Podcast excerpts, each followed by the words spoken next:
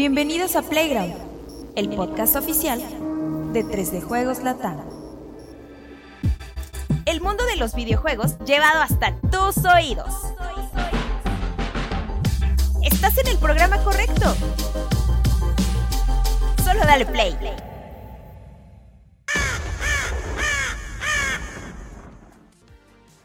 de los académicos, de los conocedores, de los historiadores, de los eruditos más grandes del mundo del gaming para dar forma a una mesa de análisis, de reflexión sobre el mundo de los pixeles, pero solamente encontró a un conocedor de lo más, el mejor conocedor del bajío mexicano en la forma de Juan Ercito.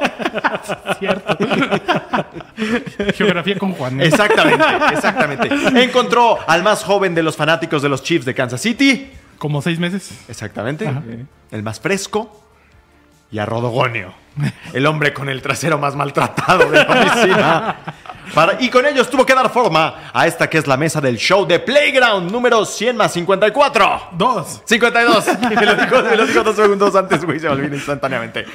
Muy buenas tardes, amigos. ¿Cómo están? Yo soy Rodogonio. Bienvenidos. También darle el agradecimiento, como siempre, merecido al buen Culichi de Oro, que está ahí sentadito en los controles. A Dianita, sin cuya presencia y colaboración esto tampoco sería posible. Y Angelito, que esta vez nos está acompañando por alguna extraña razón. Que acaba de llegar. Exactamente. Y al sagradísimo cuervo que nos acompaña en este show. Y gracias a ustedes por acompañarnos en esta tarde de miércoles o el día que sea cuando ustedes ¿No tiene zapatitos? No, ¿eh? Hoy no tenemos aquí. ¿Qué? ¿Qué No tiene pasó? zapatos, güey.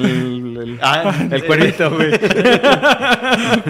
Ya, no, ya, ya luego, luego está empezando mi Juanemcito. Hoy no tenemos con nosotros al buen Vico que ya está aquí, de hecho. Ya está en la Ciudad Ya de está. México. Ajá. Maldiciendo, agotado, pero, pero ya está de regreso después de una cobertura especial. Ya después sabrán de qué fue. Bueno, Pues sí, ya- ya pueden ya saber se porque- puede, ya se puede saber. En redes lo pusieron, fue a ver Final Fantasy. Final Fantasy. Siete Final Fantasy. Exactamente, Final Fantasy 7 Rebirth. Ya luego les contará qué onda. Que me, me asombrará qué, qué puede escribir, porque no sé si es tan fan.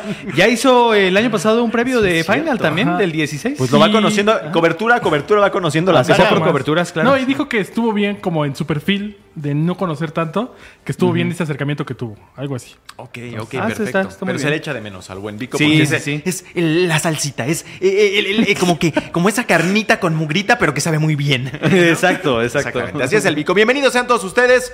Hoy hay mucho de qué hablar, como siempre, en la industria de los videojuegos. De pronto, güey, estaba en mi baño el otro día sentado y cagando, güey, haciendo el doom scrolling y Palworld de esto, Palworld de aquello, Palworld de aquí, Palworld de allá. Pues ahora todo el mundo está hablando de Palworld. ah, de Palworld. De Palworld. Que yo creo que hace semana y media nadie lo teníamos, yo creo que ni en el radar, la verdad. Bueno, al menos yo no. O sea, así como de no inventes, Cuando- ahí viene. Cuando Game Pass dijo que iba a salir esta semana, como que se volvieron a prender las alertas, pero en realidad sí era un juego que se presentó hace dos años, pero que tampoco es como que la gente ubicara mucho. Y eh, no deja de asombrarme la capacidad de ciertos juegos pintorescos para cautivar a la industria completa instantáneamente. Me acuerdo de Fall Guys, que en su momento había anunciado. Es que cuando lo anunciaron, por ejemplo, Fall Guys en su. en- en- no sé fue, si fue en un Summer Game Fest o fue en, un, en uno de los otros eventos de verano, pues lo veías y decías, ah, sí, un juego ahí de monos. Pero ya- ahí, ya por salió, ejemplo, ahí lo posicionó PlayStation Plus. Pues que sí, aquí pasó algo similar. Y- y aquí con Game Pass. Aunque Game le está yendo muy bien en Steam. Le está yendo Ah, muy bien mejor en que en. Game Pass, yo creo. Sí, Ajá. que ha de haber un millón y fracción de jugadores eh, simultáneos Uno de los ahorita. más no importa en qué momento ven esto, Sí. un millón y fracción. O bueno, quién sabe, porque esta industria es muy efímera y olvida rápido y vamos a ver cuánto dura la llamarada de petate, como diría mi buen...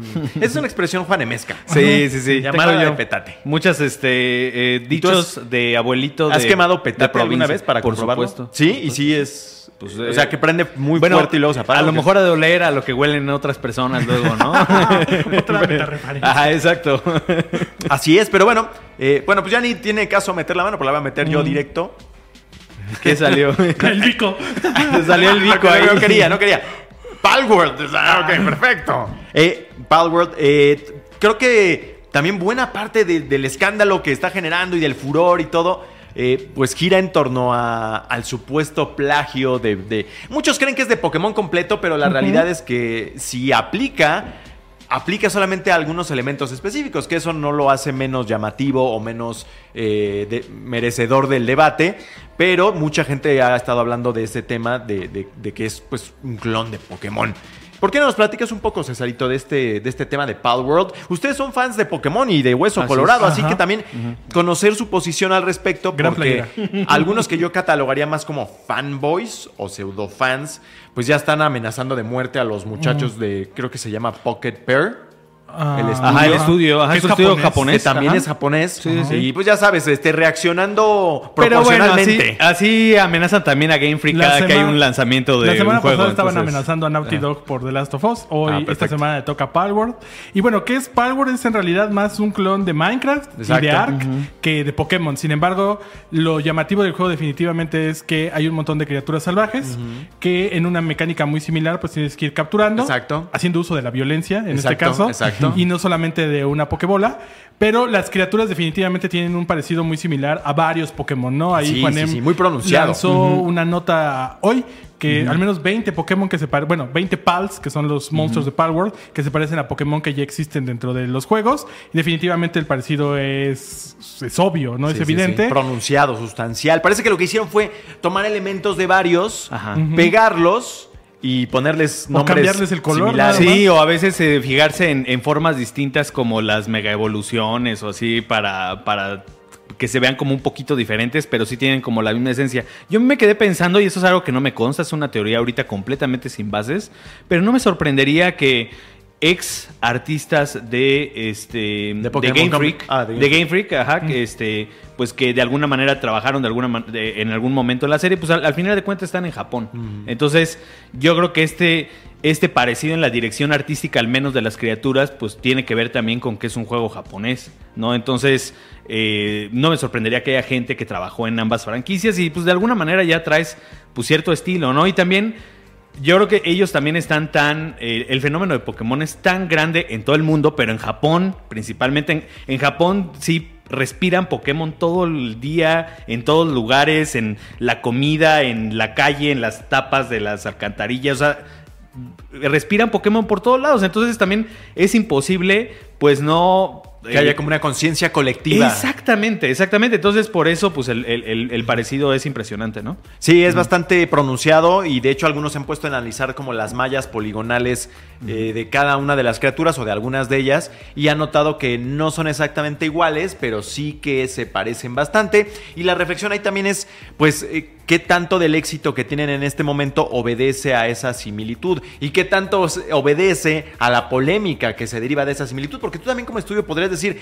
voy a hacer esto muy parecido, va a haber este escándalo y este escándalo nos va a dar un empujón, o sea, todo puede Sí. ser parte de un plan mercadológico, ¿no? Yo creo que sí fue intencional Eh, el claro. que se parezca tanto a Pokémon, obvio. No creo que sea tanto una cuestión cultural. Porque, por ejemplo, Digimon, que surgió muy a la par de Pokémon, No se parece. no se parecen en. O sea, hay criaturas que tienen cosas similares, pero no necesariamente son iguales, ¿no? La Y aquí- estética no es tan parecida. Y incluso la aventura que ya te presentan en el anime, en el manga, los conceptos del Game Boy y del Tamagotchi no son en realidad lo mismo. En el caso de Palworld, creo que evidentemente estaban buscando que esto se pareciera a Pokémon, que la gente lo identificara como un clon de Pokémon, pero creo que lo que hicieron muy bien es que el juego como tal no es Pokémon, Sí, no. sino que es más bien un mundo abierto, de crafteo, Supervivencia. supervivencia, ¿no? Y cosas muy similares. Más bien cosas nada similares en- a nivel de gameplay, pero con una, una serie de criaturas que sí de- están inspiradas en Pokémon. Y ya lo de la polémica, pues creo que es una cosa del internet, ¿no? Yo creo que ahí no, no, no lo pudieron haber calculado tanto, siento, porque también eh, estas cuestiones a veces son como... Espontáneas. Ajá, como Sí. que lo genera un usuario y a partir de ahí explota la bomba, ¿no? Me parece demasiado perfecto para ellos por la cantidad de ventas que han tenido y si lo planearon así, pues felicidades. Sí. Ahora, eh, sigue el juego en su etapa Early, Early access, access. ¿no? No es el lanzamiento completo, cuesta casi 400 pesos en, en Steam, en Game Pass está gratis, entre comillas, no sé cuánto cuesta en Xbox, pero me imagino que debe costar lo mismo. Hay que ver hasta dónde llega, ¿no? Porque es, este es eh, el fenómeno eh, que puede ser muy efímero o que se puede mantener un buen rato, como lo que pasó con Fall Guys o el otro jueguito este de, de los infiltrados de celulares, no se me olvidó. Ah, este, Among Us. No, o sea, pueden ser cuestiones un poquito más largas. Y también una cosa a la que Game Freak y Nintendo se han enfrentado desde hace años, pues es a los clones, ¿no? Muchos han querido atacar directamente a ese nicho y pocos en realidad han sobrevivido. Digimon creo que es el único. Justamente creo que la semana pasada hablábamos de animes muy parecidos. Ahí había algo como eh, Ranch, ¿qué era? Monster Rancher. Monster Rancher, que ajá. desapareció también muy rápido. Digimon se ha mantenido. Eh, Level 5 en algún punto estuvo Claro, ahí con Yokai Watch. Yokai Watch. Claro. Que ese Y, en realidad y ese sí en fue un Japón sí fue. ¿no? En, en Ajá. Japón sí fue el. Dentro de los primeros años Ajá. del 3DS sí era como de, Sí. güey, Pokémon está en peligro.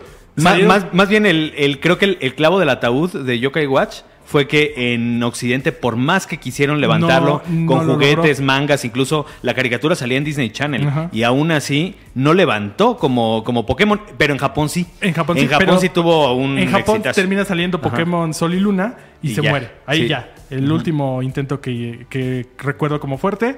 Y pues a ver qué, qué sucede. No, yo creo que aquí lo interesante va a ser hasta dónde llega Palworld. Sí, que en cualquier caso llevan 5 millones de copias vendidas en 3 días. Para este momento han de ser 6. O sea, Creo que ya ritmo van siete. 7, imagínate. Entonces, pero sí, como de- decía César y dice muy bien para todos aquellos que no conocen o se han quedado con estos análisis o narrativas un poco superficiales sobre lo que es Palworld.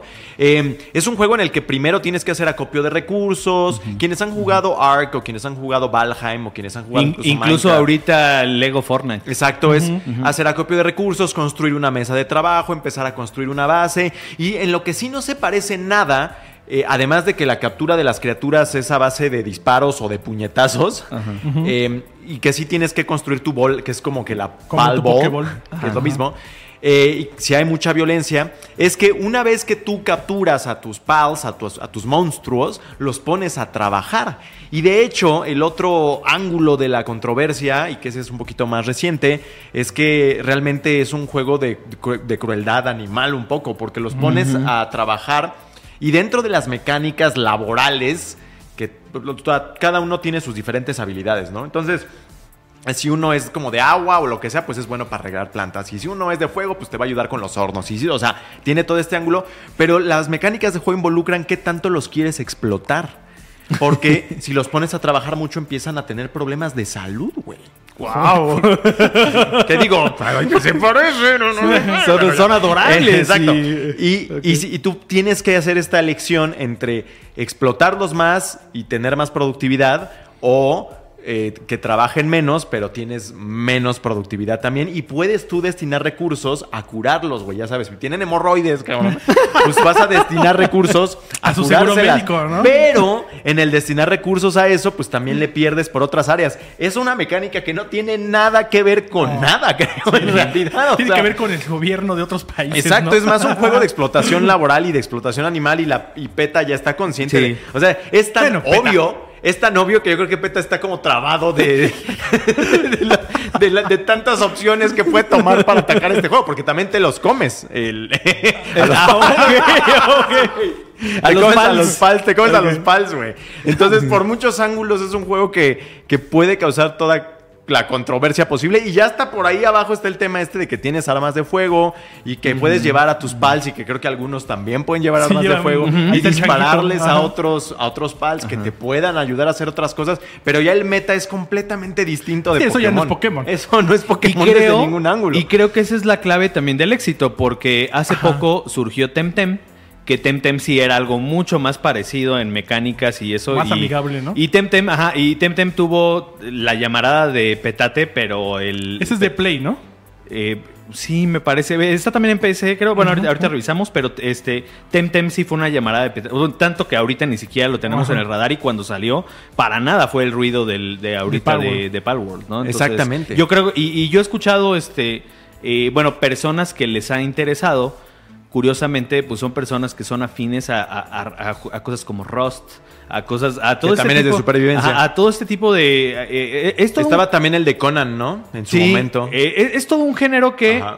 este, eh, quizá los que jugamos más en consolas no somos tan afines Fanáticos. al mismo, pero Son muy demandantes. En PC, en PC es una de... The Forest. Es la papa. Sons O sea, of the ¿Cómo se Forest. llama el que cancelaron el año pasado a finales? Eh, del The Day Before. Ah, claro. Ah, Que- sí. que- Creo que este juego se terminó convirtiendo en lo que los jugadores de The Day Before estaban esperando, ¿no? En que era de un juego de sí. Supervivencia, de mundo sí. abierto, crafteo, y que pues se murió como a los dos días y de repente llegó Palworld y dijeron, pues órale, vamos Entonces, de alguna allá. manera, pues eh, bebe de la controversia de Pokémon, de parecerse a Pokémon, es el gancho, y ya te quedas porque realmente pues es, Es una un experiencia juego, enganchante. Ajá. Sí, y pintoresca y ahí sí como sea un poco el estilo visual. Me recuerda un poco toda esta Que controversia. atrapas hasta personas, ¿no? Ah, eso sí. Me estaba diciendo un amigo que, que lo que está bien loco y que, o sea, que tiene cosas así bien excéntricas que tú le avientas la, pa- la al- a, a gente y palibola. atrapas y atrapas gente también, este, así. No sabía, no Ajá. sabía, pero órale. sí, está bien, Eh, bien pintoresco, como dices. Em, pero dista de ser la primera ocasión en la que hemos visto este tipo de dinámica y creo que el mejor ejemplo y el más inmediato es Genshin Impact, porque Ah, de los clones, ¿no? de los clones, ¿no? Mucha de su estructura, no de su estructura, de como que el concepto visual es eh, The Legend of Zelda Breath, of the Wild, ¿no? Obviamente los perso- ahí es al revés, ahí el mundo es un clon, pero los personajes pues son algo propio, ¿no? Que es cada anime, no puro. Ya que es Lo el de mundo es fue evolucionando, ¿no? Porque Ajá. creo que sí, al principio, cuando era mi Claro. juego, sí era claramente un clon de Zelda. Exacto. ¿no? Hoy ya con las nuevas regiones. Creo que fue en Gamescom cuando lo presentaron, había gente protestando ahí en el, en el boot de estos güeyes. Pero ya ahorita es una cosa completamente Sí. diferente, ¿no? Ya es un juego de servicio muy distinto a lo que era en su inicio. Ya encontraron como este nicho de personas que les gusta. Ya hay una fanaticada, exacto, como Dianita, que ya no ve. Yo creo que ya la percepción de que es un clon de Breath Se of the Wild, perdió, se- afortunadamente se perdió. Sí, no, sí, y sí. es que también estos juegos, y es algo que le va a pasar evidentemente a Palworld más que está en Early Access, eh, Va a estos, cambiar. estos juegos cambian mucho con Eh. respecto a lo que le gusta a la gente. Eh. Entonces, eh, Genshin Impact a lo mejor sí surgió como ese clon de Breath of the Wild, que a lo mejor la exploración y muchas de las cosas iban en ese sentido, pero si a la gente le gustó más el combate, actualmente se enfoca más en el combate. También son juegos, este, en el caso de Genshin Impact Free to Play, que también eh, buscas la manera, ¿cuál es la mejor manera de monetizar? Si la mejor manera de monetizar es poner dungeons en los que necesites cierto tipo de personajes, pues vas a ir para allá, ¿no? También este, y- y como son juegos en constante evolución, pues Genshin Impact ya tiene hasta un TCG y tiene un montón de cosas que Zelda jamás en, en- este, en su vida tendría, ¿no? No, Porque- sí, y hoy te pones a ver, por ejemplo, la, la expansión más reciente, la que fue del mundo submarino, cuyo La nombre... 4.2. Sí, No me acuerdo la de Fontaine, nombre. creo que se llamaba. Ajá, la de Fontaine es la ciudad. ajá. Eh, pues ya no, ya no se parece, o sea, Sí, ya no, no, ya no, mismo, no, ya es otra no. cosa. Y Palworld también, o sea, Capaz si- va a tomar su rumbo. Si, si a la gente le gusta esto de andar capturando humanos, se va a convertir en otra cosa. O sea, este, Esperemos que no. recordemos quiero que- hacer analogías de en qué se va a convertir eso. Recordemos que este, pues, eh, el mismo Fortnite, o sea, empezó siendo una cosa, se puso de moda el Battle Royale y se fue para allá. tomó. Y Palworld tiene esa, este, tiene esa libertad de convertirse en lo que sea que esté co- eh, eh, convertido en tendencia en este tipo de juegos para no morir. ¿no? Sí, no, efectivamente. La verdad es que, por lo menos, así en el peor de los casos, ha hecho una mezcla ingeniosa de conceptos. ¿No? O sea, Sí. se pueden argumentar muchas cosas sobre el arte eh, y sobre la explotación, pero han hecho una mezcla interesante de cosas que a nadie se le habían ocurrido y les está funcionando quizá por lo mismo. Y como dices bien, a ver cuánto funciona, porque yo en su apogeo nunca pensé que, que Fall Guys iba a tener problemas y el año pasado pues tuvieron un montón de despidos y ya no es lo que era, ¿no? Entonces hay una subida y después una bajada.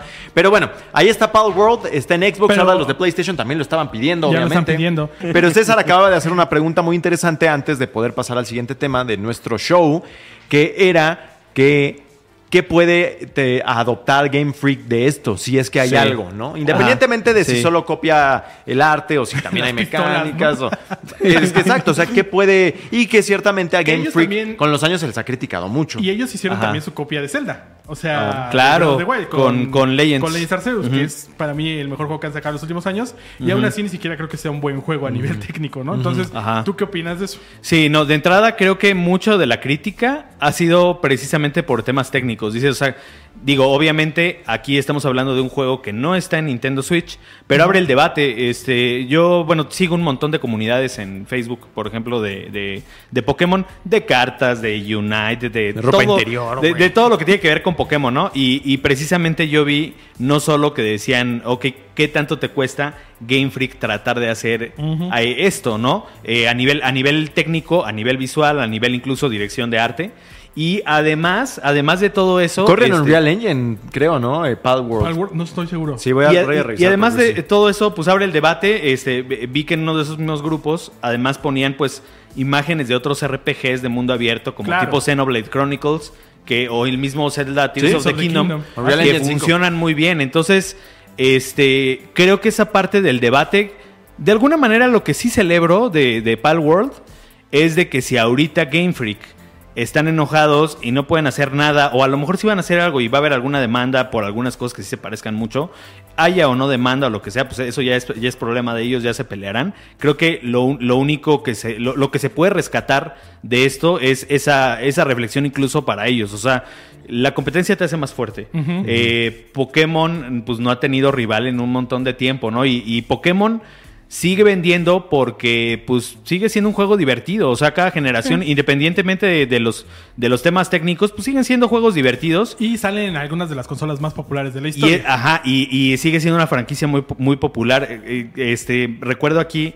un chavo que está junto al, al- que tiene un puestito junto al donde compramos los tacos de guisado. El otro día vi que traía un Switch Lite. Ah, sí. Y me asomé, eh, o sea, y yo de chismoso de a ver qué está jugando, estaba, estaba jugando Pokémon este, Scarlet Violet. Órale. Entonces, este, yo digo, pues es que sí, o sea, cuando piensas en una consola de Nintendo, sí se te antoja jugar un juego de Pokémon. Entonces, este, que el hecho de que ahorita algo como Palworld sea tan popular, pues sí, de alguna manera, eh, ojalá que haga que pues, se esfuercen un poquito más en, en todo lo que se ha criticado mucho este, en años recientes. Cuando surge ese tipo de rivales fuertes, pues es cuando todo, pues, más te pone las pilas, ¿no? Entonces creo que eso puede ser muy Quizá no rescatable. no adoptar Ah. obviamente la parte No, violenta o ni no. siquiera la parte de supervivencia, pero por lo menos las aspiraciones técnicas, como Yo decías. siento que el camino para, para Pokémon sí es algo más parecido a Legends. Porque. Ojalá. Ajá, porque este, siento que en Legends estaba como más. A mí lo que me dio el, el feeling, por ejemplo, comparado con Scarlet Violet, es de que la libertad y como el. Ese safari Pokémon, incluso con el comportamiento de los Pokémon, se sentía un poquito más que en Scarlet Violet, que sí, o sea, en Scarlet Violet tenías ya más sistemas que con las ciudades, con los gimnasios, con, con el PvP que es tan importante, o con la competencia que en Legends es prácticamente inexistente, Ajá. ¿no? Pero creo que a nivel de, de ese... De, de- de experimentar el mundo, ¿no? de experimentar el mundo y, y las criaturas, Legends lo hizo mucho mejor. Y, y yo creo que sí el camino de, de Pokémon, sobre todo pensando en una potencial Nintendo Switch 2, que ya te dé para tener esa experiencia completa de Legends en un juego donde también tenga ciudades, gimnasios, etcétera. No sé cómo se la van a arreglar. Yo creo que, yo creo que definitivamente vamos a volver a esta estructura como la de Sword y Shield, como con Contenida en con- zonas. Exacto, que haya zonas que sigan siendo pasillosas para que el juego se, se vea bien. Y va a haber zonas abiertas que donde, donde puedas experimentar ese, ese como mundo abierto a la, a la Pokémon Legends, ¿no? Entonces yo creo que ese sería el camino como, como perfecto, porque pues también en su momento el mismo este, Sword y Shield fue súper criticado por el apartado técnico y ahorita regresas tú a Sword y Shield y qué bonito se ve. Bueno, pero es que también Scarlet and Violet se ve bien feo. Y qué bonito se ve, ¿no? Ajá, se ve bien yo bonito. Lo mismo Ajá. apenas de, creo que Sword and Shield termina siendo el mejor juego de clásico de, de Switch, de Pokémon, porque el último, pues no. El último yo estuve jugando el, el DLC más reciente. Ni siquiera puedes ver a los cuatro Pokémon que están compitiendo en la pantalla. O sea, Ajá, porque ajá. está mal. Ajá.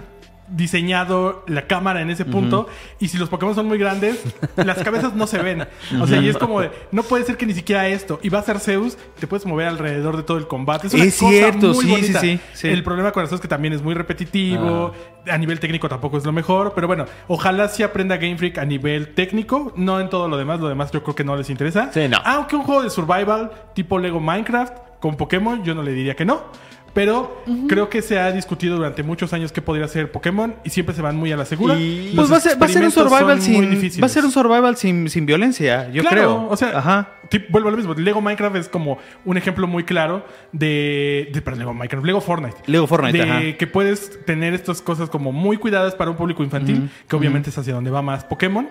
Y mantener algunas cuestiones ahí, como pelear con algunos animales sin que necesariamente sea violento, ¿no?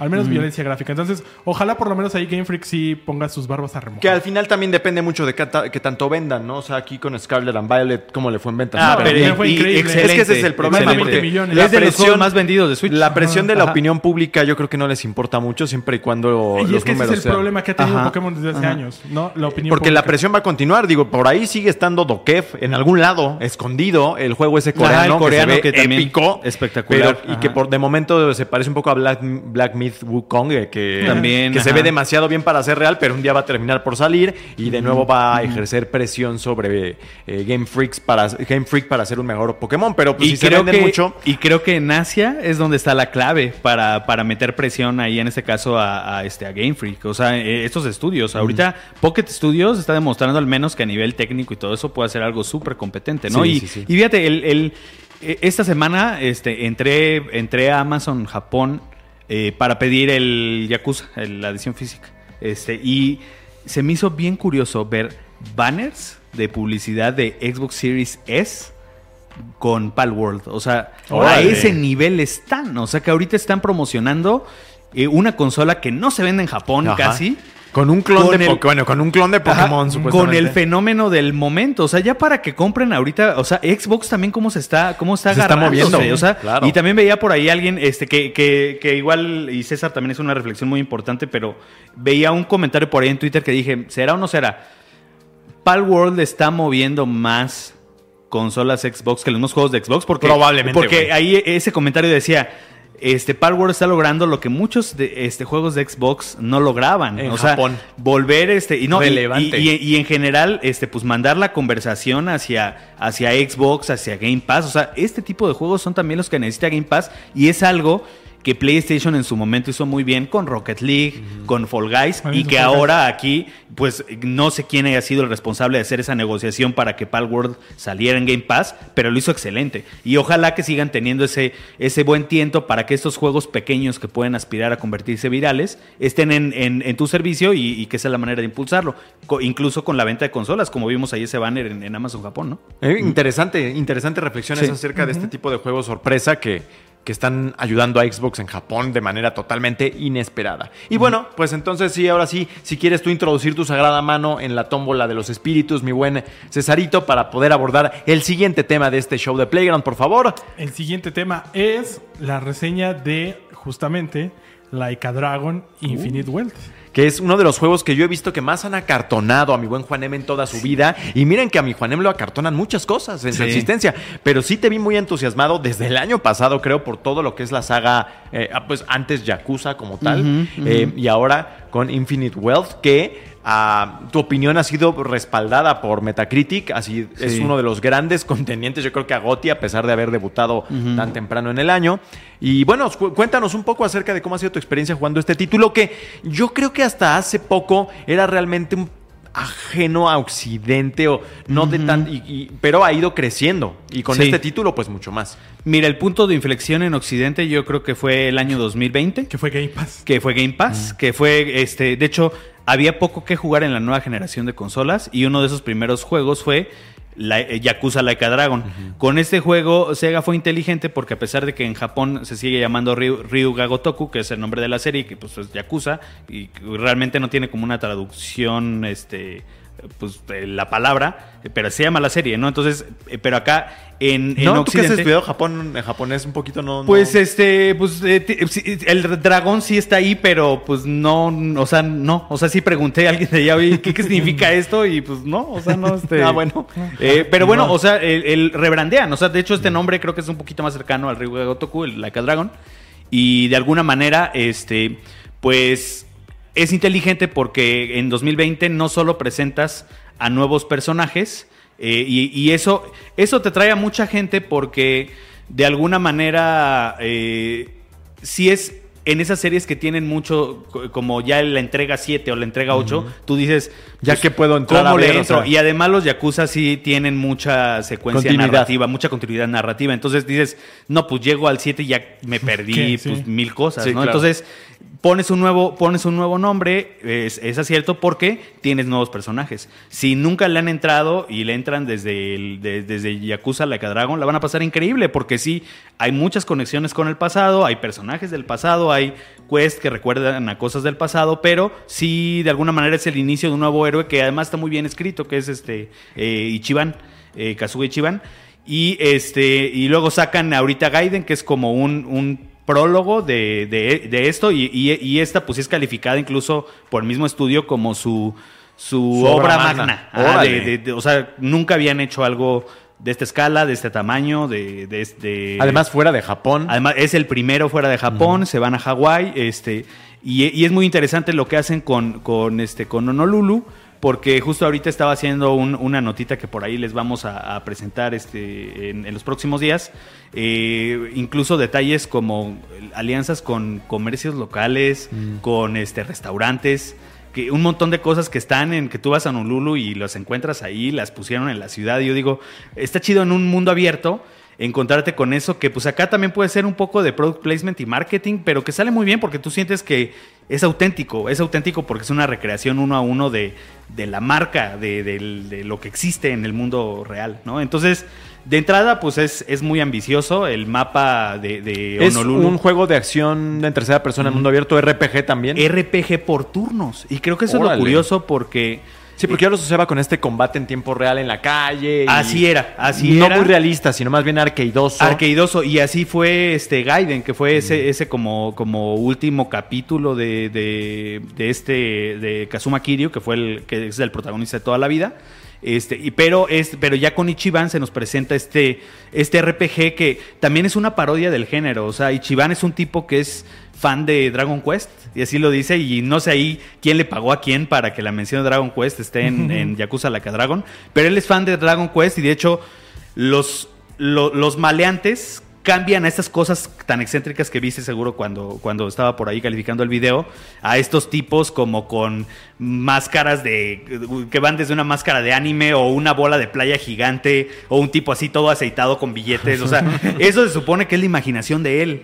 O sea, te lo explica en el primer juego, o sea, él se imagina como, como él quiere ser un héroe de un RPG, él se imagina todas esas locuras como protagonista y por eso cuando tú llegas a un enfrentamiento, los malhechores normales mutan en estas cosas que, que, ahora, que ahora también les pusieron los Ujimon.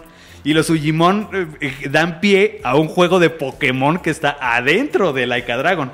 Y eso, eso, eso está bien curioso porque eh, uno es un RPG que funciona muy bien.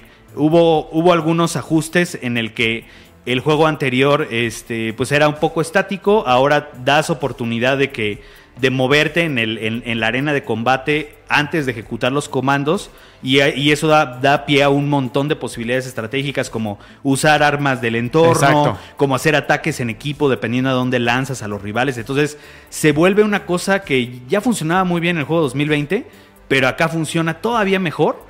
Y además de eso, este, creo que algo muy impresionante que hace un poquito de honor al nombre del juego es de que se siente prácticamente infinito por la cantidad de cosas que hay por hacer. O sea, la escala de, de, de todo el de contenido que tiene. de todo el contenido. Eh, ahorita mencionaba, por ejemplo, lo de Sugimon. Lo de Sugimon lo introdu- introdujeron en el, en el juego pasado como una parodia directa a, a Pokémon. O sea, salía el, pro- el profesor Sugimon y te decía, tienes la misión de encontrarlos a todos, pero ahí nada más tenías que como que llenar la lista, el Pokédex, no el Sugidex. Ahora dijeron, ¿por qué no esto lo convertimos en un juego?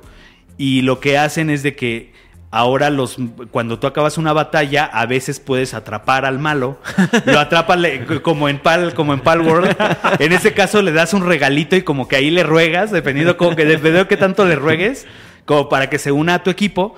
Pero también los entrenas, los evolucionas, este, eh, tiene una mecánica ahí como de gacha para, para este, sacar así como personajes aleatorios que son así como legendarios. Y también copiaron de Pokémon Go que en la ciudad hay paradas con objetos relacionados con este minijuego, hay incursiones con, con monos acá muy ponchados para, este, para capturarlos también, y tiene una mecánica ahí, por ejemplo, este juego que son batallas 3 contra 3, divertidísimas, muy diferentes, o sea que también es como un poquito RPG, pero muy diferente al RPG de normal de la, de la aventura, ¿no? Y, y tiene sus gimnasios y cuando me salió ese modo, pues digo, a mí me gusta mucho Pokémon, o sea, no lo pude dejar, o sea, ahí sí hizo un alto completo en la, en la aventura. Y dije, Y ahí yo, las voy- 95 horas, güey. yo me voy por... e- No, llevaba ahí más o menos como 40 en cuando me abrieron ese minijuego. Y yo creo que sí le he de haber metido unas 15 nada más a estar terminando esa quest. Y además cuando, cuando termina esa quest desbloquean un job en el que puede ser invocador de Sugimon en el, en el otro RPG. O sea, ya se juntan como las dos cosas. Y, y- y- no, o sea, es, Sí, es, lo que yo veía como mencionabas, o sea, cuando estabas Una calificando locura, material y demás, locura. era siempre ver un minijuego nuevo. Ujú, o sea, haciendo algo que parece ajeno a la estructura básica del, del título, y que creo que ha sido propio de la saga Yakuza a lo largo de los Sí. años, pero que han ido desarrollando hasta un punto ridículo en, este, en esta entrega, ¿no? Sí, o sea, a mí me, me impresionaba, por ejemplo, mucho en los Yakuza de antaño, siempre la posibilidad de entrar a las arcades, sentarte en cualquier maquinita y jugar el juego clásico. O sea, eso, y más como fan de Sega, es algo que, o sea, te vuela la cabeza. y Además, está muy bien la, la emulación. Entonces, este, también bebe un poco de Shenmue, que era est- estos mundos. de Dreamcast. Sí, estos mundos que, mm, como, eh, a lo mejor no. Que de hecho sí era parecido ahora que lo mencionas. sí, o sea, Pues es de hecho es según como. yo, parte de los desarrolladores de Shenmue. Sí, sí, sí. O sea, esto es herencia de en Shenmue. Yakuza. Definitivamente. Y no es. Es un mundo abierto. Muchas, mucho, por ejemplo, se le comparó con GTA. Es El que no GTA es. japonés. No es lo mismo. O sea, como que es una experiencia diferente. Solo, son mapas un poco más chicos, pero como. Más que- concentrados, pero, ¿no? más ajá, densos. Y con muchas cosas que hacer. O sea, lo que decías ahorita. Y sin eh, violencia. el- las misiones secundarias son también una pasada porque tienen historias muy buenas, algunas, algunas muy ridículas, algunas muy conmovedoras, este, pero ah, en este caso también con muchas cosas que hacer. O sea, hay, hay una en la que eres mesero y, y aprendes sobre la gastronomía de Hawái. Este, le- les estaba platicando hace un rato a la hora de la comida, los exámenes de, de conocimientos de un montón de cosas. También trae su juego Este, de, bueno, no sé, juego de citas o... Trae una aplicación que es como, como Tinder, porque también eh, algo que me gusta es de que está muy actualizado como a los temas que están pasando actualmente. En, en el anterior, por ejemplo, en Gaiden hablaban de, de ChatGTP, en este, por ejemplo, incluso hablan de la pandemia, de cómo los, los vagabundos en Yokohama construyeron ahí como un castillo durante la pandemia, y dicen durante Órale. la pandemia. Entonces, este, hacen, Ajá. hacen como referencias a temas muy, muy actuales. Relevantes. Y, y en este caso, pues también hablan de, la, de las apps de citas y es una parodia, o sea, porque estás ahí como que ligando y la sorpresa no lo voy a decir, pero cuando, cuando, este, cuando terminas y ya logras ahí, primero le sacas unas fotos acá medio, medio cochinonas y luego de las fotos... ¿Qué pasa al final de esa cita si se concreta? Es algo que les voy a dejar ahí para que lo averigüen. Entonces, Pero está a- bien loco. A partir de esa loco. lógica que bien Ajá. mencionas de que no es lo mismo, siempre, siempre hubo esta comparación un poco superficial y que yo también solía hacer de que, bueno, Yakuza es el, el GTA de Japón. Ajá. Pero no es otra cosa. Entonces, ahí la pregunta sería, ¿qué podría adoptar un GTA de un juego como, como Like a Dragon Infinite Wealth? Pues yo creo que este tipo de sistema... eh, mira, es difícil porque... Hay como una brecha cultural Sí, también. y fíjate que, o sea, eh, yo creo que muchos reseñadores y que no les gusten, la- digo, a mí también me encantó porque por el tema de la cultura japonesa, Claro. exagerada, crinchosa, o sea, todo este cringe japonés y esta exageración y, y- y- y es mucho como de la cultura, como del anime, o sea, de, de este tipo de cosas, si te gusta eso te va a encantar, pero yo también entiendo que hay mucha gente que no le va a gustar. También siento que los, los minijuegos son experiencias muy... Luego incluso las animaciones medio acartonadas es me recuerda a los juegos de arcade de Sega, o sea, te digo, a los Virtua Fighter, había Virtua Fighter, Virtua Golf, había Virtua todo Virtua en algún momento, ¿no este, este juego de pesca bass fishing que ahí viene, entonces Puro Dreamcast, güey. como que se siente mucho como de este tipo de, de cuando Sega hacía juegos de mil cosas, ¿no? Y sigue siendo como, pues muchas experiencias de juegos se siguen sintiendo como cosas de Play 2, o sea, de esa época del Dreamcast, de Play 2. Entonces, este GTA a lo mejor siendo más ambicioso, pues podría ser ese tipo como de tanta variedad de gameplay, pero a lo mejor como, pues con todo el, con todo este, El lore este de ellos. músculo, ay, con todo este músculo también como de una producción como más cuidada en detalles que en Occidente pesan mucho, Que como de la hecho, presentación. si lo piensas, Grand Theft Auto abandonó un poco esa fórmula. Pues después de Grand Theft Auto 3, Cuatro. eh, sí, 3 o 4, o sea, en eh, esta opción de ser el policía, de ser el bombero, de- Sí, eso es desapareció. Cierto, sí, es cierto. Me acuerdo todavía en. Liberty, eh, en, en- en Liberty, en Liberty City Stories, eh, yo- cuánto yo le metía a lo de la ambulancia y el Ajá, juego del taxista y Pero todo es eso. que se volvieron más realistas. Exacto, ¿no? más realistas y dejaron de apostar por esa. Pues ese, este, como Por la se parte llama. exacto, ¿no? como. Exacto, exacto. Sí. Y acá cabe, caben un montón de locuras porque el juego también es muy irreverente y muy exagerado en muchas cosas. Pero algo que se me hace aquí un contraste muy interesante es de que si algo a mí me conquistó también de Infinite Wealth es este. Uno, como RPG es excelente, de lo mejor del género. Creo que es, es uno de los RPGs con los que más me he divertido. En cuanto a la mecánica, esto te digo, esto de, de- de buscar espacio, de, de los combos en equipo, y todo eso que funciona perfecto, eh, pero también la historia. O sea, la historia, aguas, o sea, este, hubo una parte así más o menos como a la mitad del juego.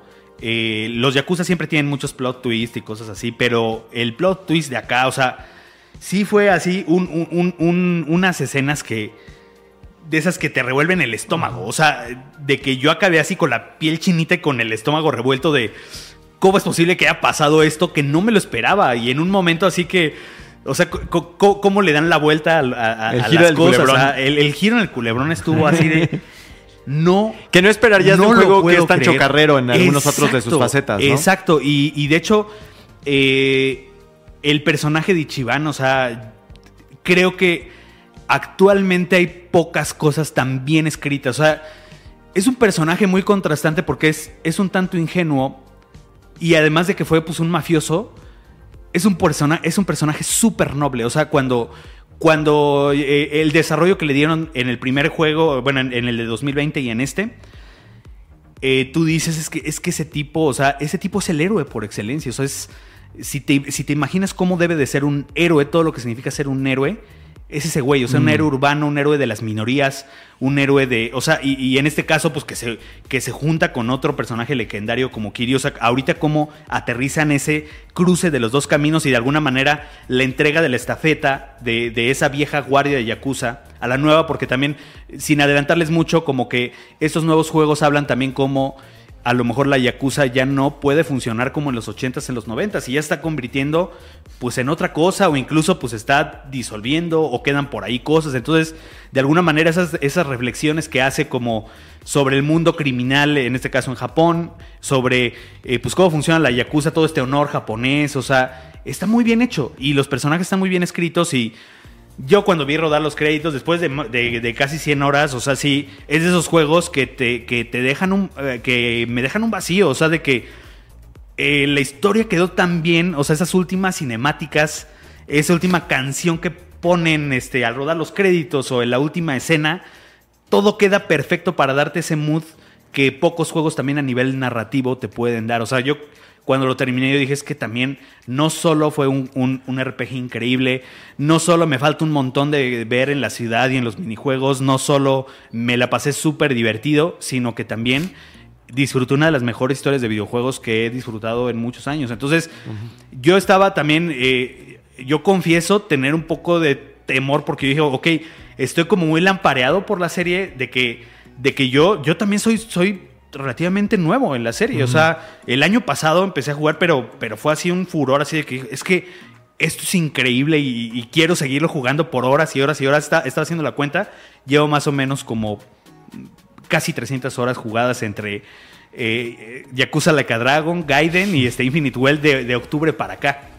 O sea, he jugado demasiado en estos meses la serie y este y de verdad que, que, eh, descubrí algo que dije, ok, estaré como muy apantallado en este momento. Sí, se te hace el tunnel vision a veces, ¿no? Ajá, entonces yo dije, a ver, este, si, el día que salió la reseña, yo- o sea, yo sí lo, lo vendía desde el titular, esta es cantidad, todo algo, te dije, no estaré exagerando, Ajá. pero ya cuando veo, o sea, Sí. con los colegas y que realmente sí tuvo una, un- una este, aclamación universal, Sí, una pues yo digo, no, o sea, es que realmente sí es muy sólido como videojuego, como historia, como todo, y, y, este, y ahí pues aplauso, aplauso de pie a Sega, que no se salvan de una controversia muy fuerte que fue lo que era el New Game Plus y algunas funciones a un DLC, pero aún así el juego ofrece tanto que yo digo, pues qué lástima que haya ese puntito ahí en el arroz, pero la verdad es de que es un juego impecable en todos sentidos.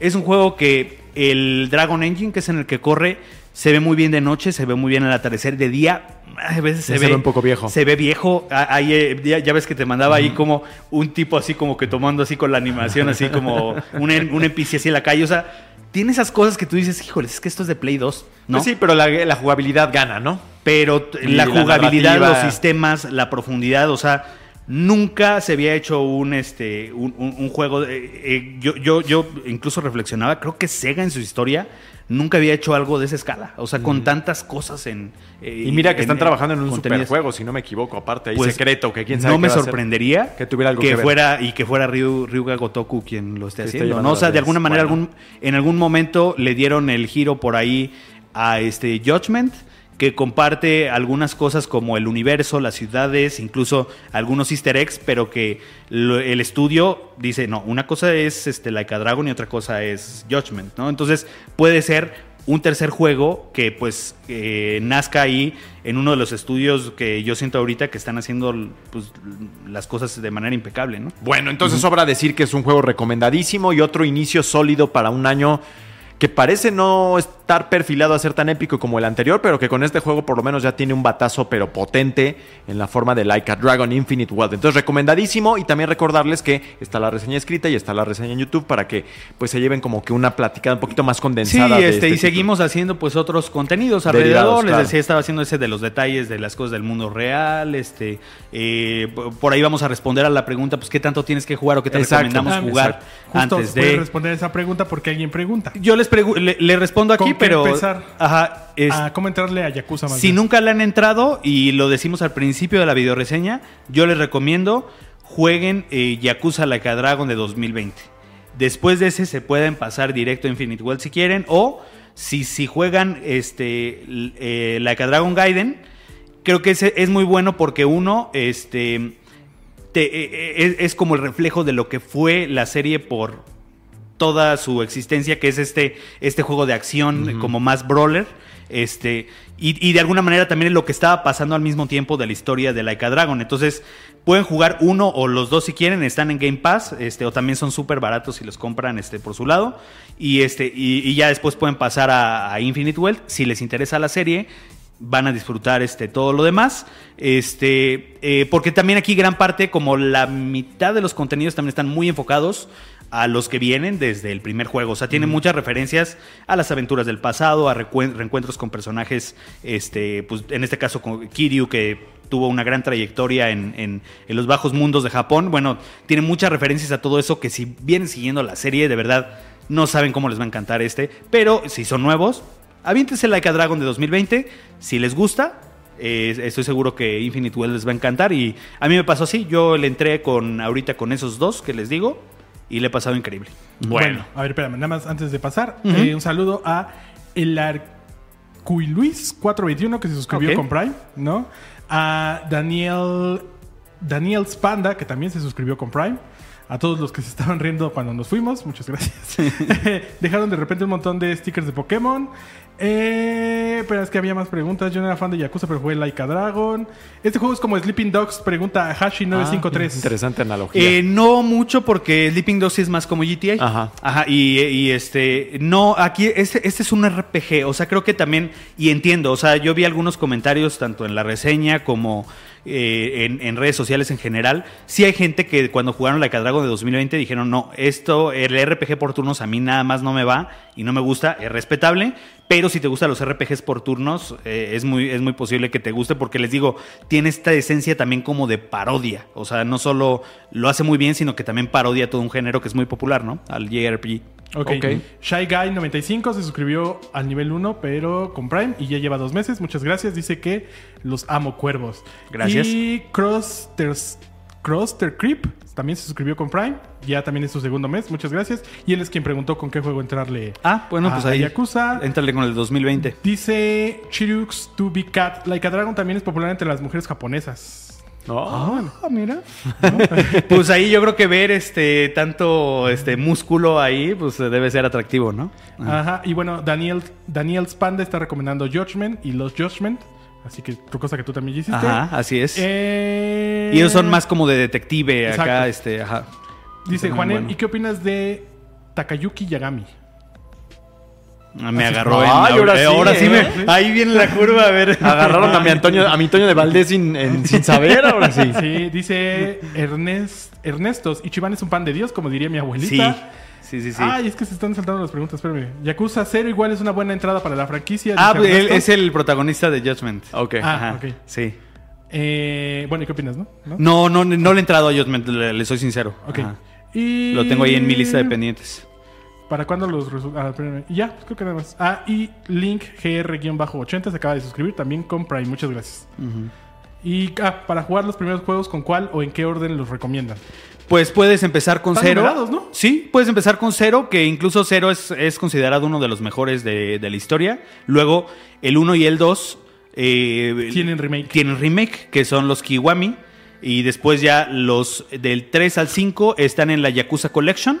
Eh, que estuvieron remasterizados en Ajá, HD. y de hecho llegaron a. eh, me parece que llegaron a Occidente hasta que salió esta. esta este, No, llegaron en Wii U, según yo. Llegaron en Wii U. Creo que sí. Estos, estos son los que Creo que están sí. como más perdidos del, del 3 Sí, al esos nada más 5. están remasterizados de la versión de Play 2 Así a es, HD. a O de HD. Play 3. Ajá, Entonces y- sí están medio perdidos. Y luego ya de Song of Life, también creo, para muchos, incluso yo, quién sabe si Infinite Wealth este, lo tumbe, pero es el que siempre han tenido en un, en un pedestal, y por historia y todo. Ese fue como esa aventura final, final, final de, de Kazuma Kiryu. Y ya después de eso ya viene esta como nueva generación con los que son Like a Dragon. Like a Dragon también está este spin-off de Ishin, que ese más bien lleva como al Ah, Japón este, Como feudal. pero Ajá. con pistolas. Sí, y está chido porque hay referencias a todas las, a toda, toda, toda la franquicia, incluyendo estos spin-offs. Eh, y les di- a Josmen no, porque este, pues les digo, Josmen como que sí lo han tratado como algo por separado. Pero incluso hay un juego de zombies. Es lo que estaba poniendo aquí. Sí. Eh, Greyland. Aún recuerdo el Yakuza de Zombies. Fue el primero que jugué. Hay un juego de zombies y también hay easter eggs. Hay, un montón de easter eggs a absolutamente Eso sí le hace falta toda, toda la todo Sí, pues sí, ya después de Undead Nightmare Sí. como que se olvidaron por completo de eso y de todos los DLCs de historia y es una pena. Y hasta ahí las preguntas. Sí, este, y pues me quedo con ese contraste. Puede ser tan ridículo, tan cómico como O tan dramático. dramático, sentimental y potente a nivel este eh, narrativo. Y es, es ahora sí, ah, imitando un poquito al Vico, es como cuando te comes una M&M con pretzel que, que- que tiene el saladi, ti- tiene el, el dulce. Y el salado al mismo tiempo y la combinación pues está bien chida. Perfecta. Entonces, Gran ahí está. Perfecta analogía. Y del otro, ¿por qué no metes tu sagrada mano en la tómbola de los espíritus para hablar del siguiente tema, mi buen Juanemcito? Y hoy permanecemos en Japón. Exacto. Tercer juego japonés del- de, de la mesa porque Tekken, Oh, es cierto. Tekken eh, 8 eh, también, eh, de hecho, están ahorita empatados en Metacritic con un 90 ambos. Imagínate, Tekken en 8, enero. la reseña salió el mismo día con una hora de diferencia y creo que ha sido uno de los días más importantes para los juegos japoneses en años, En ¿no, César? Ajá. Sí, Tekken 8 se me tocó jugarlo a mí. La verdad es que yo soy muy fan de Tekken. Tekken 3 está en mi top 10 de videojuegos favoritos de todos los tiempos. Puede ser el favorito de la comunidad de Tekken, ¿no? Yo creo que sí es el favorito porque además es un cambio bien importante de lo que era Tekken 1 y Tekken 2. Tú el otro día decías, ¿no? Los gráficos estos súper poligonales que había en los primeros dos juegos. Este los redefinió. Como de Virtua Fighter también. Como de Virtua Fighter, este los cambió mucho. Además, creo que fue muy popular en PlayStation 1, obviamente en su versión no oficial. Y pues es un juego como muy legendario, ¿no? Tekken 8 continúa la historia desde los primeros Tekken, ahí el conflicto entre los Mishima. Familiar. Un conflicto familiar muy a la Dragon Ball, algunos lo comparan. Yo no siento que se parezca tanto. Y para conflicto familiar, o na- nadie mejor que Brian Cox, ¿no? Que ahí lo contrataron para Ah, hacer sí, el para trailer. El, el actor de, de Succession. Succession. Oh, ajá, sí lo vi. sí. De hecho, se me hizo súper extraño, hizo ¿no? un resumen de la historia. Hizo un ¿no? resumen de toda la historia por si nunca han jugado Tekken y le quieren entrar. Bueno, ahí los pone al corriente. Aquí yo creo que alguien de Bandai Namco diría que no es necesario jugar los otros Tekkens para ¿Ah, de entender la verdad? historia, Ajá. pero yo diría que sí. O Sí. sea, sobre todo el anterior que corta ahí un lazo muy importante en la narrativa y que de ese se deriva todo lo que pasa en el Tekken 8. La verdad es que también, y lo mencionaba en la reseña, a diferencia de un Street Fighter, un The King Fighters, en donde la historia va seleccionada según ciertos finales y se va retconeando a lo largo de los demás juegos, Tekken, Tekken 8 sí va siguiendo todo lo que pasó en el Tekken 1, Tekken 2, Tekken 3, etcétera, ¿no? Entonces, sí les recomiendo que por lo menos echen los resúmenes que aparecen en el juego que están desbloqueados desde el principio o que jueguen por lo menos Tekken 7 que por ahí anda en el catálogo de extras de PlayStation Plus para que le echen un ojo y la verdad es que vale mucho la pena. Tekken 8 de entrada a mí me pareció... Yo tenía miedo porque se retrasó el año pasado un poquito por culpa de Street Fighter. Sí, por supuesto. Entonces fue así como de chale, igual y no les quedó tan bueno y por eso decidieron apartarse. Pero no, la verdad es que me sorprendió. Sigue siendo un juego de peleas en 3D muy bien logrado. Eh, apto para que las personas que nunca han jugado Tekken le entren a- a- por primera vez y para los que ya llevamos varios años en este, en este juego hay de todo, ¿no? Hay nuevos combos, hay nuevos personajes, hay el, regresa el, el Rage Art, si no me equivoco, que es como este Fatal Blow de Mortal Kombat en donde apretando un gatillo haces de repente un Algo combo que te puede ahí. salvar, obviamente teniendo menos del 25% de salud.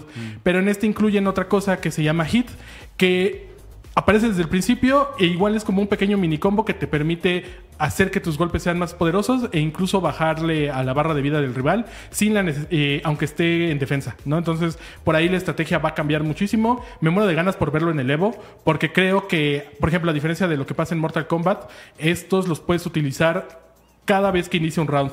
Entonces pueden ser los rounds de 5, del mejor de 5. Entonces podrías tener estos 10 ataques a lo largo de una sola competencia. Entonces seguramente por ahí va a haber algunas restricciones. No creo de que no los puedan usar, sino que las estrategias que hagan las personas que estén en el competitivo se van a poner muy a las vivas porque si eres un jugador novato, sí puedes salvarte de una partida que ibas a perder con dos ataques, ¿no?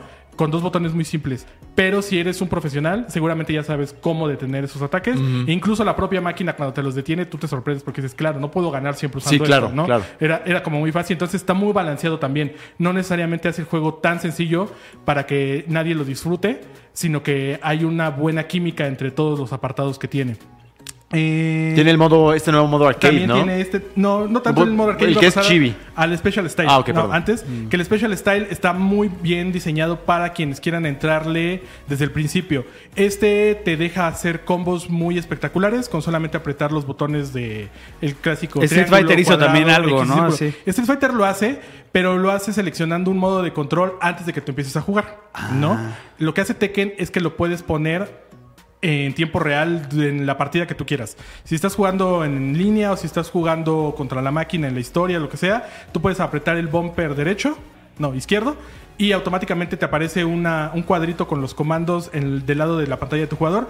Creo que eso lo hace obviamente para que el jugador pueda seguir las indicaciones, pero también para que la otra persona se dé cuenta que el otro está usando este nuevo control sencillo. Entonces como que les advierte a los dos, ¿no? Y lo que pasa es que los combos son muy sencillos, pero igualmente no, no hace que el rival con el que estás jugando inmediatamente vaya a perder, ¿no? O sea, sí te hace más fácil que te muevas de una forma más espectacular y que disfrutes más el juego, pero obviamente con una buena estrategia puedes detener todos esos ataques. Entonces no es como que se reduzcan las posibilidades y obviamente el juego está igualmente bien balanceado en el sentido de todo lo que promueve Tekken. Yo creo que es una buena puerta de entrada para los jugadores y lo que me sorprende es que sea en tiempo real, o sea, que no tengas que irte a un menú o preconfigurar esta acción, sino que si en algún momento incluso sientes que la partida no te está dando, pues lo aprietas, ¿no? Y ya puedes recuperarte un poquito. Es un poco invasivo cuando no estás acostumbrando al control. Yo no lo usé tanto al no, más bien, no quería usarlo tanto al inicio, pero de repente se me iba el botonazo y aparecía. Entonces como que se me conflictaban los controles, pero ya como a las 2, 3 horas ya, ya no sentí esa necesidad de presionar el botón y podía jugar tranquilamente, ¿no? De entrada creo que el gatillo izquierdo no lo utilizas para nada, entonces puedes jugar eh, tranquilamente. Igualmente si tienen Fight Stick, el juego te da un botón para que asignes ese este nuevo especial como este switch, control especial, ¿no? Entonces está interesante. Eh, muchos en la reseña ahí ponían, ¿no? Como que para la generación de cristal. Yo creo que en realidad es más que nada para que alguien entre sin tantas negativas, ¿no? Muy parecido a lo que pasa con Yakuza. Es un juego que tiene un 8 en, el, en la portada. Entonces, y aunque es un juego de peleas que no necesariamente lleva una continuación para jugarlo solamente uno contra uno, pues sí puede ser como un poquito estresante no entender los controles y este te facilita muchas cosas. De hecho, según yo, la reputación de. Tekken es la de ser un, de los de pelea uno de los más complejos. O sea, puedes tú medir o moldear la complejidad que le quieres dar, pero en realidad si quieres dominarlo es de los más complejos que puede Yo haber. creo que Podríamos decir como si casi casi como simulación. Sí, es, ah, exactamente. Ajá. Entonces. Eh, Yo creo que sí. está al nivel de Street Fighter, nada más que este es 3D. O sea, Street Fighter. El nuevo me parece que es muy permisivo, incluso sin la necesidad del control. ¿Cómo se llama? Moderno, que le llaman en Street Fighter 6. Es un juego que te permite entrarle a las batallas sin ningún problema y que puedes ir progresando poco a poco. Incluso la inteligencia artificial se va adecuando. Si tú pierdes, le baja un poquito. Si vuelves a perder, le vuelve a bajar otro cachito. Si ganas, no te regresas, sino que vuelve a ser un poquito más competitivo. Pero aquí es como muy sencillo acceder a cualquier tipo de juego. O sea, ya sea que estés jugando tú con otra persona en línea o en local o dentro de la misma historia y que tú solito vayas conociendo los controles, ¿no? En este mismo sentido, algo que me sorprendió mucho fue el modo práctica, que igual que Street Fighter y cualquier otro juego, pues te permite estar probando los combos. pero aquí tiene una cosa que se llama repetición. Entonces tú no necesariamente tienes que guardar tu repetición. El juego, al menos en la versión de PC, que es la que más jugué, eh, te guarda 100 partidas como mínimo Órale. de dos diferentes modos, que es el, el combate super fantasmal y del modo del Mission Arcade que ahorita les platico un poquito. Te las guarda y entonces si tú la pones a reproducir, empieza la partida normal como si fuera un video. Pero en cualquier momento tú puedes entrar a esa partida a probar los consejos que te da la misma máquina. Entonces es súper interactivo, es incluso adictivo. O sea, si de verdad te vas a meter a algo competitivo o quieres entenderle mejor el juego, intentar entenderle mejor el juego, vas a tener una mejor forma de adaptarte a los controles. Tekken sí es muy complicado porque es una cuestión de timing y de apretar los botones en el momento correcto. Se basa mucho en el combate aéreo. La idea es que nunca dejes caer a tu rival para que siempre estés eh, atacándolo sin, que sin la necesidad de, por ejemplo, Marvel vs. Capcom en la que tienes puedes estar volando por todo el escenario. Aquí solamente estás parado, pero los ataques son lo suficientemente altos como para evitar que el rival caiga. Entonces tiene dinámicas bien interesantes. Te puedes obviamente mover eh, a los lados, cosa que en Street Fighter no puedes. No, entonces sí tiene como muchas Su propia identidad, cuestiones ahí particulares. Y este modo de juego de práctica te da consejos para todo. Incluso dentro de la misma batalla te, te sale como un bannercito y te dice, bueno, aquí te atacaron por debajo, quizás pudiste haber apretado la defensa hacia, hacia esta dirección y te pone los, los controles que puedes usar, al mismo tiempo que te da los controles que tú Wow. estuviste utilizando a lo largo de la batalla y al mismo tiempo que puedes entrar a ese momento en específico durante 10 segundos para activar lo que te está aconsejando o para ver si tú pudiste haber hecho otra cosa. Órale. Es una Eso cosa está impresionante. súper compleja. Yo no la había visto en ningún otro juego ¿no? de Y peleas. de realmente muy útil. Me parece muy útil y me parece que es como un estándar a seguir para juegos eh, competitivos. Por ejemplo, me lo imagino incluso en un Pokémon, ¿no? Ok, te atacó este Pokémon con este ataque, quizá tú pudiste haber utilizado este tipo de variante, ¿no? Y hacerlo tan sencillo como para entrar a ese momento de la partida en tiempo real, a mí sí me voló, me voló la cabeza. Y lo otro, bien interesante, es Mission Arcade que no es tan bueno el concepto del juego como tal. Se parece mucho al World Tour de Street Fighter. Tienes tu personaje Chibi, que parece como avatar de, de 360. Te vas moviendo por unos arcades virtual en el que se parece de hecho a Yakuza un poco. O sea, vas interactuando con las personas, eh, ellos te ponen una misión y prácticamente todas las misiones son entrar a una batalla y completar un tutorial, ¿no? Dar cierto número de patadas, llegar a cierto número de ataques en un combo, activar alguna de las de las eh, de los ataques especiales. Vas entendiendo el juego un poquito mediante esta historia super ñoña en la que tú eres un un luchador que nadie conoce y de repente te vas a enfrentar al, al güey más canijo de, toda, de todo ese cachito de Japón, ¿no? Pero lo interesante aquí es que en otros Tekkens, tú cualquier pelea que tenías, te ibas sumando rangos a tu peleador. No a tu perfil, sino a tu peleador. Entonces podías tener un peleador nivel 2, 3, cuarto dan de no sé qué, o Warrior, o no me acuerdo cómo se llaman los niveles. Y esa era la categoría que tú ibas dominando al personaje. Aquí la única forma de subirle ese nivel es en el Mission, en el, Arcade Mission, no me acuerdo cómo se llama, en este modo como chibi. Y una vez que tú tienes ese respaldo de información, puedes pasar a otro modo. Son muchos modos, pero creo, creo que debieran organizarlos mejor. Pero bueno, pasas a otro modo que se llama, se llama Combate Super Fantasmal, que yo pensé en un inicio que iba a ser como lo de los juegos de carreras, ¿no? Pues compites con eh, una versión parecida a lo que tú jugaste. Pero no. Según lo que indica el juego, porque obviamente como que le falta mucho tiempo para tenerlo ya muy bien aterrizado, es una inteligencia artificial contra la que tú estás peleando. Esa inteligencia artificial se genera con base en la información que estuvo recopilando de ti en el otro O sea, es como un drive. Como un drive un poquito, pero más Pero a lo que hace Gran Turismo, con. Sophie, ¿no? Ajá. Ajá. Y la razón por la que tu personaje no puede crecer en los otros modos de juego es porque esos modos de juego no están controlados. Puedes tú variarle a cualquier opción. En el modo de Mm. Mission Arcade sí va aumentando la dificultad gradualmente y de algún modo te van preparando para que, creo yo, lo que va recopilando la inteligencia artificial no se salga de control. Ya cuando llegas al combate super fantasmal, tienes la posibilidad de elegir a todos los peleadores con los que tú has jugado en el otro modo y combatir contra ellos. Y ya se supone que esos combates son con inteligencia artificial. La verdad es que lo que yo jugué sí empecé a detectar cosas que yo había hecho o que yo generalmente hago cuando peleo. Por ejemplo, en los combates normales, en una dificultad por encima de la media, difícil, más arribita, la máquina es muy poco probable que te active los especiales, porque tiene suficiente información como para vencerte sin necesidad de eso. Pero en los de inteligencia artificial sí los activaba más o menos cuando yo los iba activando en otras peleas. Además de que había ataques que no hacía o movimientos ahí característicos. Por ejemplo, mi main es Warang, que es este luchador de Taekwondo. Pero cuando tú presionas los botones de patada como muy seguido, en lugar de lanzar un ataque, cambia como de posición. Entonces, si está viendo a la derecha, cambia a la izquierda. Y eso casi nunca lo ves con la máquina. pero con la inteligencia artificial sí se veía. Se sentía más como un error que yo había cometido y que lo estaba replicando a algo que quería hacer la Algo máquina. orgánico. Órale. Entonces, esos detalles Eso se- suena bien loco, ¿eh? estuvo- Pues está revolucionario, estuvo de hecho. bien interesante porque obviamente yo al conocer Tekken desde hace mucho tiempo conozco los movimientos de los personajes, sé lo que generalmente hace en la máquina y al pelear durante eh, aventarme la campaña completa, aventarme las misiones de cada uno de los personajes y jugar un poquito en el arcade mission, pues conocí más o menos cómo se iba moviendo la, el CPU y aquí sí era bastante diferente. Entonces la promesa aquí es que tú vas a poder alimentar este personaje con los combates en línea, que creo que es el principal atractivo, y con lo que sigas haciendo en el arcade mission. Y no con lo que hagas contra la máquina, lo cual me pareció medio raro. Pero bueno, si juegas mucho en línea, vas a poder subir tu perfil a la nube y cualquier persona lo va a poder descargar. Supongo que por ahí va a haber algún código. No pudimos jugar en línea porque solamente hubo una oportunidad y de hecho estábamos creo que grabando podcast, estábamos haciendo, no pudimos jugar en línea, pero me muero de ganas por saber cómo es ese- esa, esa idea. Además el juego viene precargado con datos eh, de inteligencia artificial que supuestamente fueron generados por desarrolladores de Bandai Namco. O sea, yo me imagino que pruebas de juego privadas. Y la verdad es que cuando los pones a- cuando te pones a pelear con ellos, sí es más difícil que enfrentar a la máquina por encima de los niveles más altos.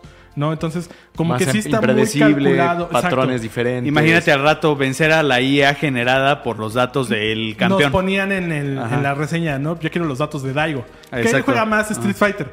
Pero probablemente por ahí hay alguien muy canijo del Evo, que también por eso me interesa ver qué va a pasar en el Evo. Seguramente ahí van a tener algunas cosas especiales para descargar esa información y ver qué tan bueno eres. Pero también eh, el que yo pueda subir mi, mi avatar y ver qué tan bien le ha ido en las otras competencias suena como muy interesante. Oye, ya al margen un poco de las novedades que incluye este título, si tú pones lado a lado a un Street Fighter 6 con un Mortal Kombat que fue uno Ajá. Ajá. y a un eh, Tekken 8, Que muy inteligente ahí el retraso también. ¿eh?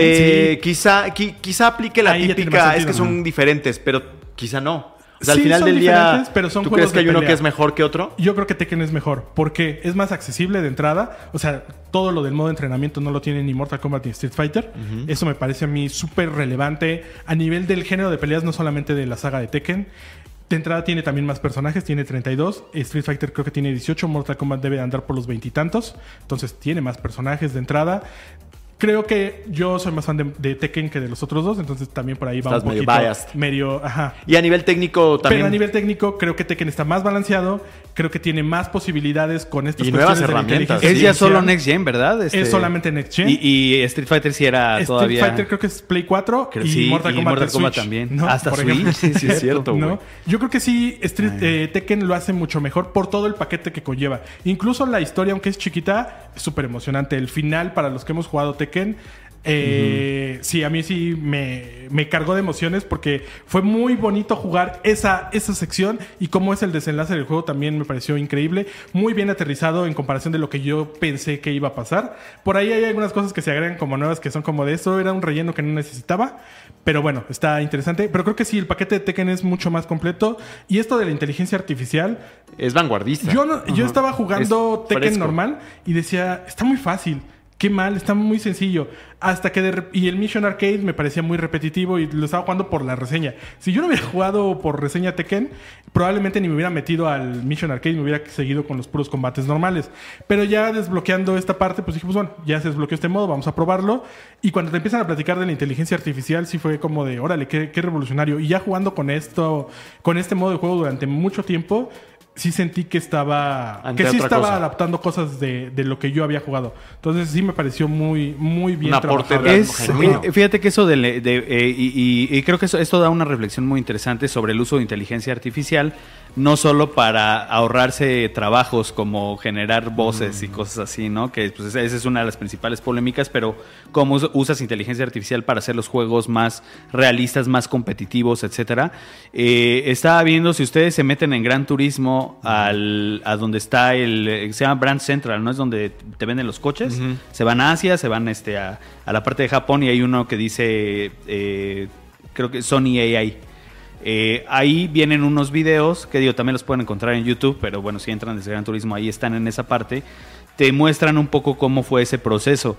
Cuando estaban entrenando a la inteligencia artificial con jugadores profesionales, la inteligencia artificial hacía cosas bien raras, porque obviamente la inteligencia artificial pues siempre va a ganar y tiene ventajas porque pues está programada para para este Hacer máximo Exacto. uso de los entonces, recursos. entonces también eh, creo que aquí el, el hecho de que, por ejemplo, en este caso Sony ponga a su división de, de inteligencia artificial a colaborar con Polyphony para hacer este eh, esto, eh, eh, eh, lleva un trabajo en el que en el que hay mucho ensayo y error para ajustar a que esa inteligencia artificial realmente te ayude. O sea, porque era lo que decían. O sea, lo, lo más importante de esto es de que a ti te ayude a pulir tus habilidades y a ser más competitivo y de manera gradual, no solamente que esté ganando todo el tiempo. Entonces, puede sonar bien sencillo. Ah, pues le meto una, una inteligencia artificial y que solita haga que el juego, juego imposible, sea ¿no? Exactamente, pero no, o sea, creo que eh, eh, tiene mucho mérito si en este caso tú nos estás diciendo que funciona muy bien, porque le- les digo, acá sí, incluso lo documentaron cómo fue todo el proceso con los mejores jugadores del mundo para entrenar a esto que de hecho eh, eh, eh, GTA Sophie tuvo... eh, GTA. GT Sophie tuvo, tuvo como tres etapas que lo metían como un fin de semana, lo quitaban porque estaban haciendo los ajustes y para que ya lo integraran por completo al juego y solo en Play 5, porque en Play 4 yo creo que pues ya no Ya alcanza no como el procesamiento.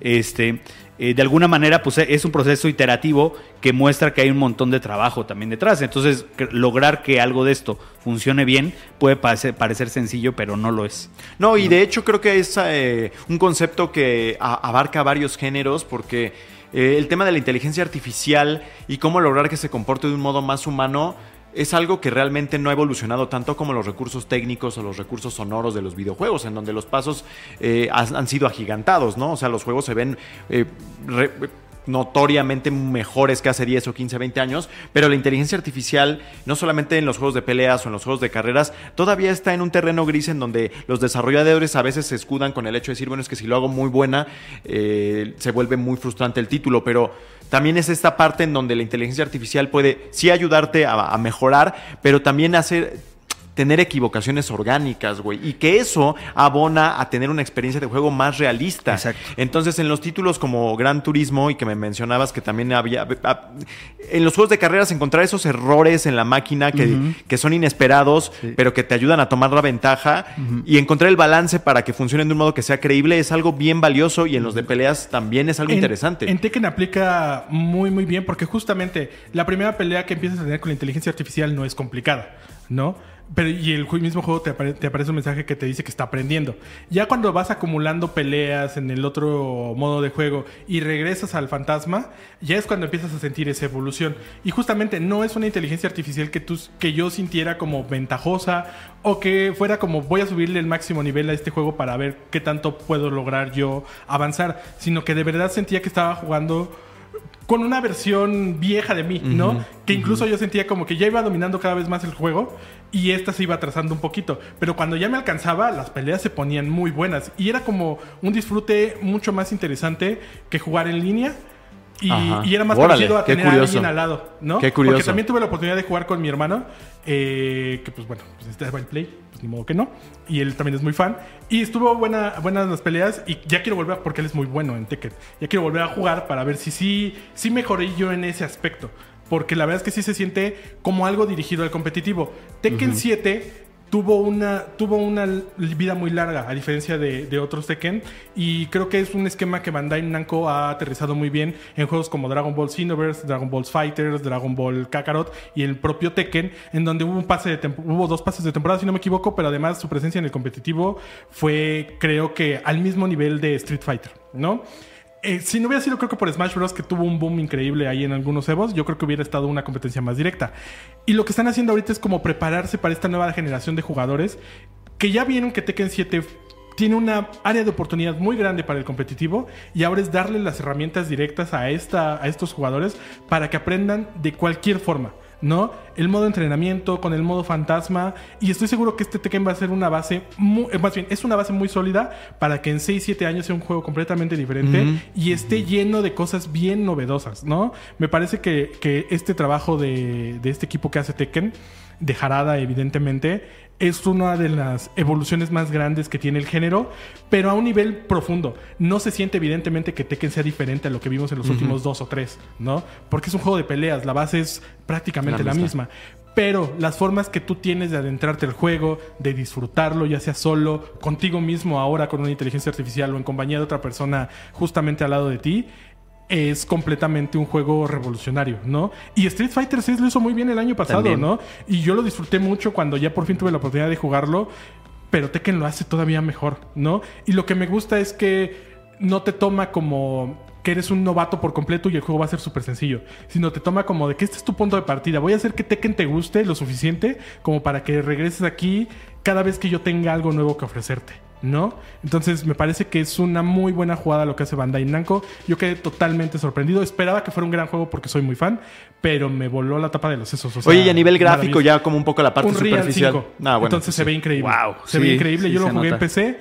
Me- eh, está muy bien adaptado PC. Yo tengo la 2080 Ti que les comenté en la reseña. Ajá.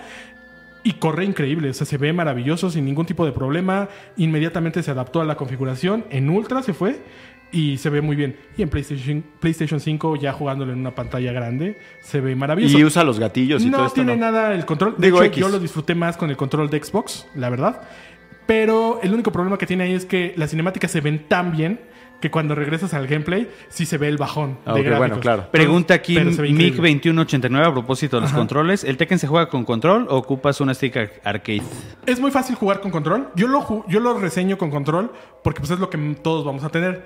Pero yo he jugado Tekken 6 y Tekken Tag Tournament 2, que fueron los que más tiempo les metí en 360 con arcade stick y es una maravilla. Yo tengo muchas ganas ahora sí de comprarme ya un arcade stick porque si quiero entrarle a Tekken, yo estoy muy interesado en que ya esté en línea, que creo sale mañana o el viernes.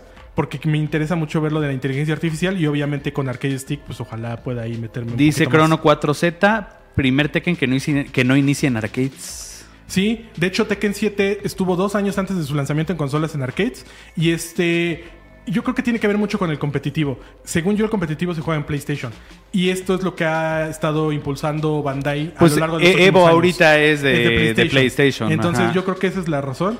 Y no sé, de hecho, si salió en arcades, creo que no está en arcades en Japón. No, creo Estaría que no. interesante verlo. Creo que no todavía. Y estaría interesante que de los arcades recopilaran datos de los jugadores. Estaría Mm. También increíble. estaría bien chido. Y fíjate que en general a mí lo que me deja de reflexión como que todo esto es de que eh, estamos viviendo un renacimiento muy interesante del género en general. O sea, creo que el, el- el hecho de que el año pasado y que pudo haberse metido, o sea, hubiera estado increíble ver a Tekken también ahí peleando por el juego de pelea del año. Sí, yo creo que hubiera sido una buena madriza. hubiera sido una lucha de titanes porque no estamos hablando de dos, estamos hablando de tres y de, y de tres de los principales. Y creo que al final aquí, eh, algo que me gusta mucho es de que ustedes pueden ser más del estilo de Tekken, de este juego en 3D, Ujú. pueden ser más del clásico Street Fighter o también de Mortal Kombat. O sea, eh, mi Vico, él, él siempre aboga toda la vida por Mortal Kombat y por Sí, su bueno, modo historia y todo. Le gusta el gore. Entonces, pero pues qué chido, ¿no? Tener estos diferentes estos diferentes sabores de un solo género y que todos lo hicieron no bien, no muy bien, lo hicieron excelente. Excelente. O sea, estamos viendo juegos que están teniendo eh, reseñas con calificaciones altísimas. Eh, siempre se cuestiona. Un, un este, juego de pelea puede ser GOTI o puede ser candidato a GOTI. Es muy difícil verlo. Es muy difícil verlo con un juego de carreras. El año que salió Forza. Forza, Horizon, el, el- el de México. Es un muy buen debate ese. Eh, sí, o sea, hay géneros como el de carreras y como el de peleas que no se cuelan. Generalmente estos juegos que son como muy continuistas, Ajá. como que inmediatamente la gente los descarta. Los o descarta, quizá aquí ¿no? también un poco rígidos en el sentido de que, bueno, si tienes un juego de carreras, pues es un juego de carreras y ya, y ya cuando puedes tener, entre comillas, un juego de carreras en Grand Theft Auto, ¿no? Claro. Que sea peor o más simple y todo, pero que está como que englobado. Pero realmente es un debate interesante si, y no, no hay como que un argumento 100% lógico que los descarte. Es Pues si este como una año estuviera. una Si este año estuviera flojo, pues no, no, no. ¿Qué digo? No lo ves ganándole a un este, Like que a es Dragon eso, Infinite ¿no? Wealth. A Final ¿Quién Fantasy, sabe? por ejemplo, Eh, no, Final Fantasy va a estar complicado, pero, pero por lo menos que yo creo que tener una nominación a GOTY para un juego de peleas o para un juego de carreras debe ser algo súper, súper este, especial, Especial. ¿no? Entonces, pues, pues qué, qué bueno que ahorita están en, en tan buena figura y creo que también algo a lo que se van a enfrentar estos juegos, tanto Like a Dragon como Tekken, a la hora de hacer el recuento, ahorita nosotros ya estamos eh, diciéndoles por qué, Eh, evidentemente nosotros pues casi casi les, se los calificamos perfectamente, no damos número, pero bueno, eh, creo Pero que el mío está muy cerca de la nuestras palabras denotan que Sí. ambos juegos nosotros les hubiéramos puesto prácticamente calificaciones perfectas. Lo, a lo que van a enfrentarse también es a la memoria. Y totalmente. Sí. O sea, eh, salieron en enero, entonces... y Ya que- vimos qué le pasó a Dead Space. Y a Hogwarts Exacto. Legacy y algunos de diciembre. Hay un- es uno de diciembre que Ah, también se de fue. los ah, Need for Speed. Need for Speed. Eh, Ahorita también ajá. tuvimos en dici- tuvimos en diciembre. ¿Cuál? ¿Cuál? Ah, Ah, Sí, Need, sí, sí. Need- Need for Que Speed, habla- que ese ni siquiera lo nominaron a nada. Eh, también tuvimos en diciembre Asgard's Wrath 2, que tuvo también calificaciones perfectas. eh, Este juego de, de Sansaru VR, ¿no? Games para Oculus. Entonces, este que también es excelente como bueno, RPG. Prince of Persia también. Prince of Persia. no lo platicamos aquí porque el éxito no quiso venir la semana pasada, pero está chido sí, estamos teniendo un inicio de año muy fuerte, pero sí, la memoria siempre abona mucho a que lo que se nomine pues, sea lo más reciente. y sea lo más reciente. a cosas como y sin demeritar definitivamente porque es un gran juego Alan Wake, ¿no? Que Alan Wake Sí. sal- pues, salió en la Pegó duro al final. y fue así Totalmente. como de- Y, Totalmente. y todo el mundo tenía la, el hype a, todo lo que daba. Entonces, ojalá, ojalá que, que por lo menos tener esta seguidilla, por así decirlo, esta seguidilla de, de juegos buenos en esta etapa de diciembre-enero, por lo menos al final Genere la conciencia nos de haga, ajá, nos haga todos voltear. A ver, en enero hubo dos juegos de 90 en Metacritic. O sea, este, no podemos ignorarlos, ¿no? Y, y- y ojalá que si este año tenemos eh, a ambos o alguno de ellos en, en la terna por pelear el GOTI, yo, yo lo digo a nivel personal. Yo necesito algo muy fuerte como para olvidarme de, de Like a Dragon, como para decir, no, o sea, es que ya no cabe en mi, en- en Vamos mi a lista de nominados. O sea, yo, yo estoy casi seguro que en mi lista de nominados va a estar, ¿no? Pero, pues, eh, digo, el año es larguísimo. Sí, Rebirth y, Y- Outlaws y bueno, todo lo que. Porque no es, es un año flojo en relación con el anterior, pero en sí mismo no es tan flojo en realidad, ¿no? Sí, Entonces, ahorita pues Final Fantasy viene con todo, ¿no? Ya nos contará este Vico muy pronto pues esas ¿Qué es lo primeras que vio? impresiones, ¿no? Bueno, pues muy bien. Compren Tekken. Vamos a. Voy a hacer con la magia de la, de, de la edición. un cambio con. Le paso la estafeta al buen Alexito para dejarme estirar mis piernitas un momento. Y llegar a la parte más eh, suculenta, la más jugosa, la, la más sabrosa, la más eh, con mugrita y carboncito de este show de Playground, que es la, voz del pueblo, efectivamente. Así que voy a. Vamos a hacer ese cambalache.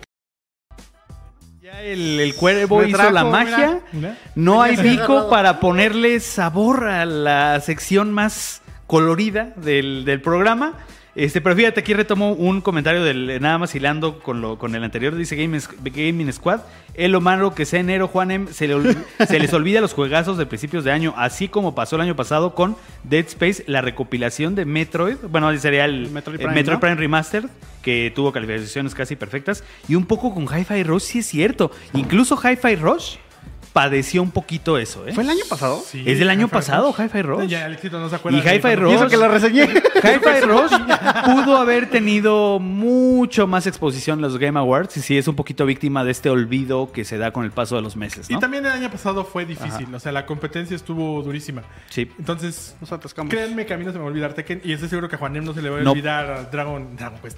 Eh, like a Dragon. La Dragon Infinite Wealth. Ajá. Bueno, pues ahora sí pasamos a los eh, comentarios. ¿Ya los tienes, Alexito? Ya los tengo, mi tú que acabas de llegar, este. Pero ¿cuál fue la venga pregunta, de ahí. Alexito? Ah, Ah, sí, o sea, también hay que explicar. Eh, ¿Me puedes decir? No, no, no. Ah, bueno, la pregunta tiene que ver.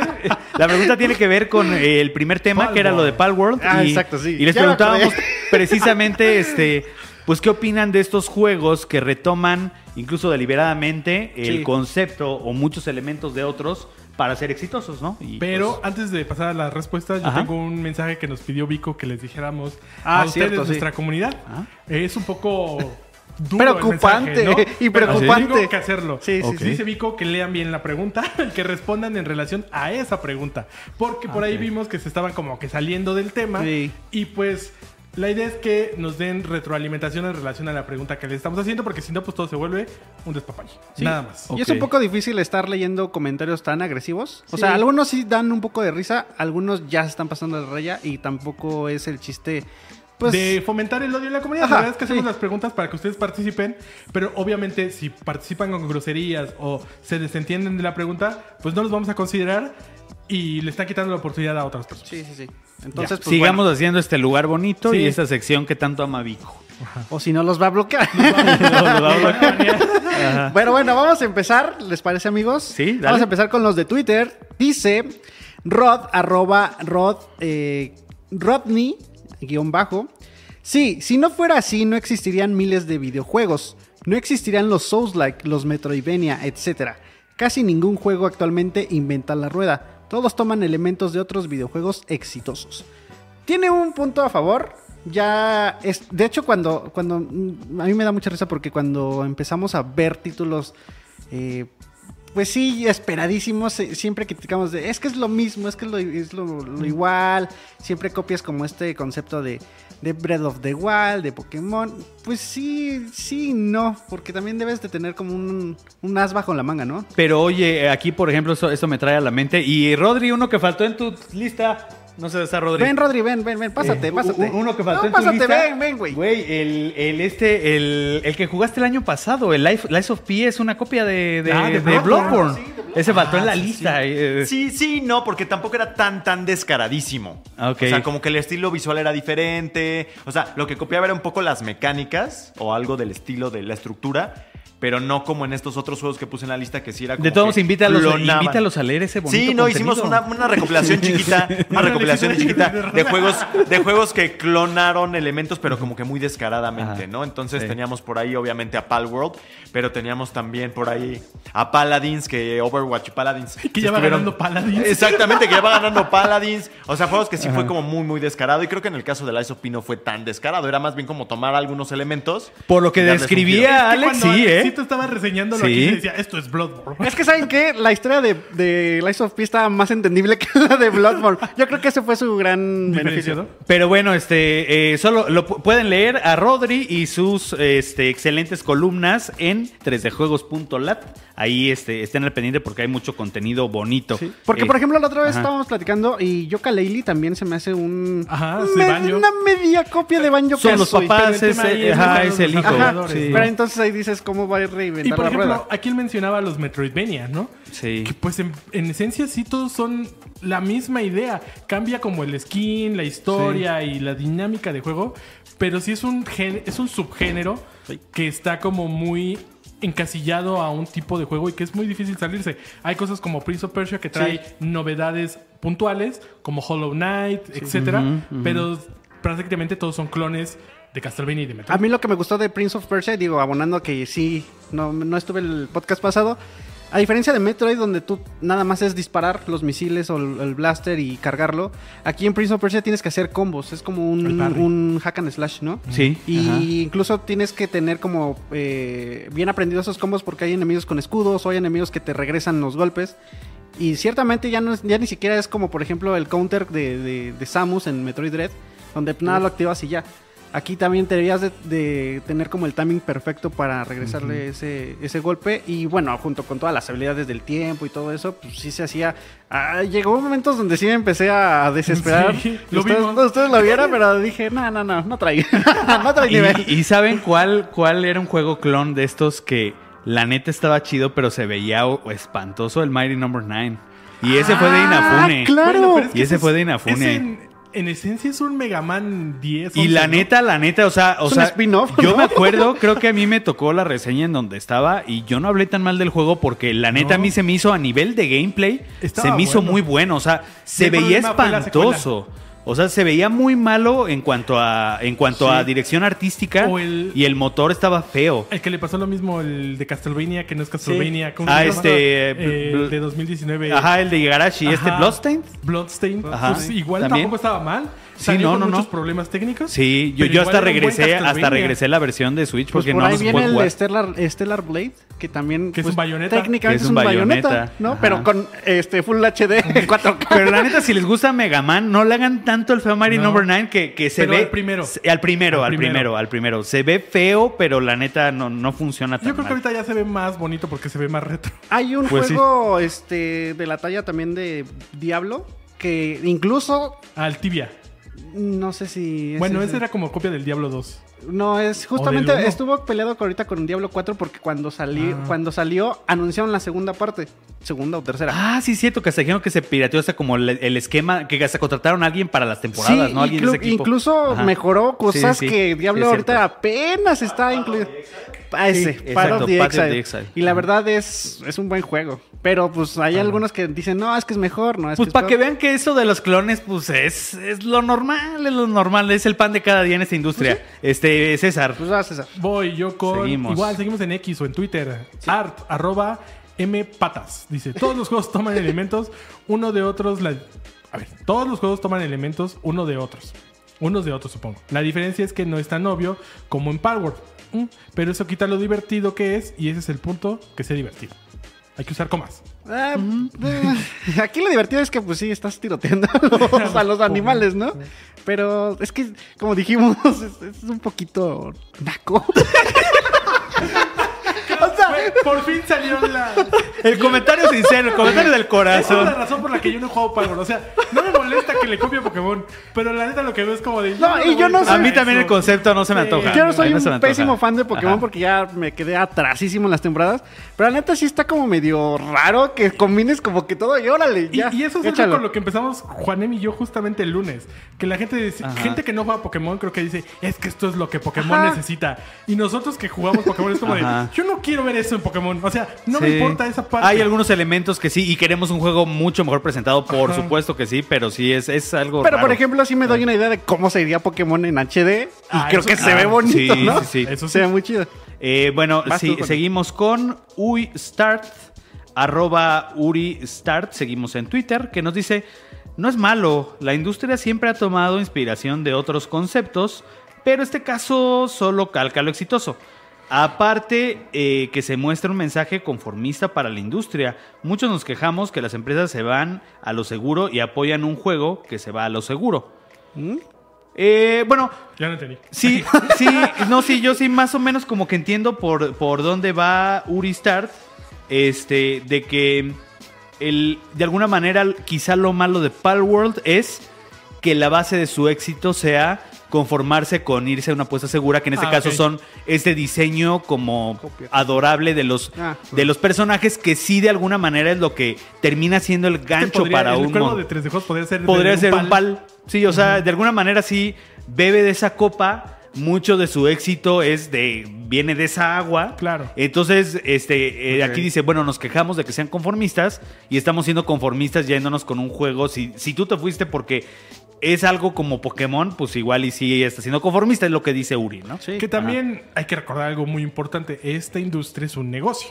Entonces, muchas veces no es que se vayan, y no hablo del caso de Palworld, sino de cualquier otro, ¿no? No es que se vayan solamente por copiar algo, por irse a algo que ya funciona, sino que si tienen muchos o pocos recursos, van a intentar destinarlos a algo que les asegure una ganancia.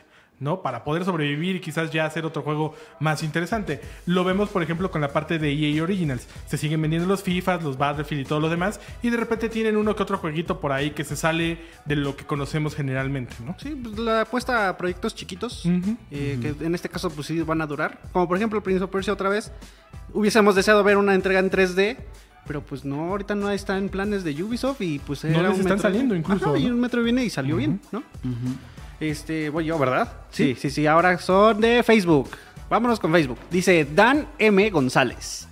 En lo absoluto, las copias descaradas de Palworld es incluso un peligro para la industria de los videojuegos, ya que si triunfa podría haber más juegos desarrollándolos, entre comillas, con nula creatividad y solo basados en copiar a otros juegos. Pues ahí difiero, porque por ejemplo, ahí la copia de, de Breath of the Wild es Genshin Impact. Y por ejemplo, a Genshin Impact lo que le envidio es la música. La música tiene un soundtrack extremadamente bonito. Tiene otros valores, ¿no? Y la verdad, lo kawaii de Genshin Impact, pues sí, te roba el corazón, ¿no? Por ejemplo, a Dianita, que le sigue Las echando, echando, Dianita, echando. sí. Pues sí, o sea, es que es... Tarjetazos, dice. Pues sí. Yo creo que aquí Yo les pregunto, Que que ¿qué es original. original? Eh, Creo que aquí, aquí. Dan, Dan también, este, eh, a lo mejor eh, está mucho como en este discurso que creo que si vemos Pal World, en este caso, sin ver realmente lo que es nada más desde fuera, viendo los trailers, viendo el diseño de los personajes, nos quedamos con esa imagen de que es un juego que es completamente copia. Y ya lo estuvimos discutiendo aquí durante todo un segmento del podcast, ni siquiera es lo mismo, ¿no? No. Entonces, eh, pues eh, como que hay que también conocer, ¿no? Qué es lo que está pasando bien en el contexto de esto. Eh, pues sí, para, para, para saber ahí, ¿no? Que, cómo se está moviendo la, la cosa. Bueno, voy yo con otra vez de Facebook, Rubén J. Denis Cruz. Si es para dar una mejor experiencia o presentarlo de forma diferente, sí. Además, Nintendo tiene una fórmula vieja y obsoleta. Que estafa a jugadores revendiéndoles mediocridad dos veces. y eso sí, no sacan una versión revisada. Ah, y eso sí, sacan una versión revisada dos veces más, creo. Sí. Pues yo creo que obviamente se refiere a Pokémon y a, y a que los últimos juegos, sí, definitivamente yo coincido, han sido mediocres. Y pues sí, lástima. Ya no. La bronca es hacerles entender, ¿no? A las grandes empresas. Pues es que el, el- el tema aquí con Game Freak y Pokémon, y yo creo que sí ese es el estado de mediocridad, porque venden tantos con el mínimo esfuerzo Que, que pues, pues, eso no igual es como, pues ya salió, ¿no? Sí. Entonces Ese, es- ese sería el punto negativo. Y ojalá sí aprendan de esa. de Lo hemos dicho en varias, ideas. varias ocasiones. Quéjense con la cartera, ¿no? O sea, Ajá. no fomenten como esa, pues, no quiero decirlo, pero mediocridad. ¿Qué pasó con Metroid? Metroid empezó a sacar otra vez esta serie 2D con Dread.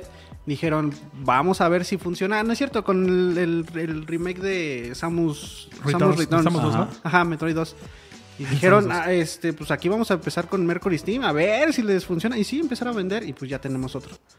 Pues sí. Este, Vamos. sigo con Andrés Fernández, también de Facebook, fan destacado, quien nos dice, en parte, o sea, en parte es, es malo, lo máximo sería eh, la mecánica de juego, como es el caso de mi Dark Souls, que creó un estilo de juego y varios estudios lo han utilizado. Esa mecánica, al igual que la mecánica de Bethesda con Fallout, con su gran desarrollo de múltiples finales y la relación con los NPC, ya utilizar personajes, escenarios o música parecida, ya es cuestión de que hay tantos productos en el mercado que en algún momento empiezan a aparecer similitudes y por esa razón hay que hacer el esfuerzo por hacer un producto, por hacer eh, unos productos lo más originales posibles. Eh, pues sí, o sea, este, creo, que, creo que lo que dice este, aquí mi estimado Andrés de Facebook, Andrés Fernández, eh, tiene mucho valor porque creo que incluso para inspirarse, pues hay que saber como que qué tanto, ¿no? O sea, creo que cuando, cuando retomas, y volvemos aquí a lo que han mencionado muchos de los Metroidvania y cosas así, o sea, hay cosas como a nivel estructural o a nivel de gameplay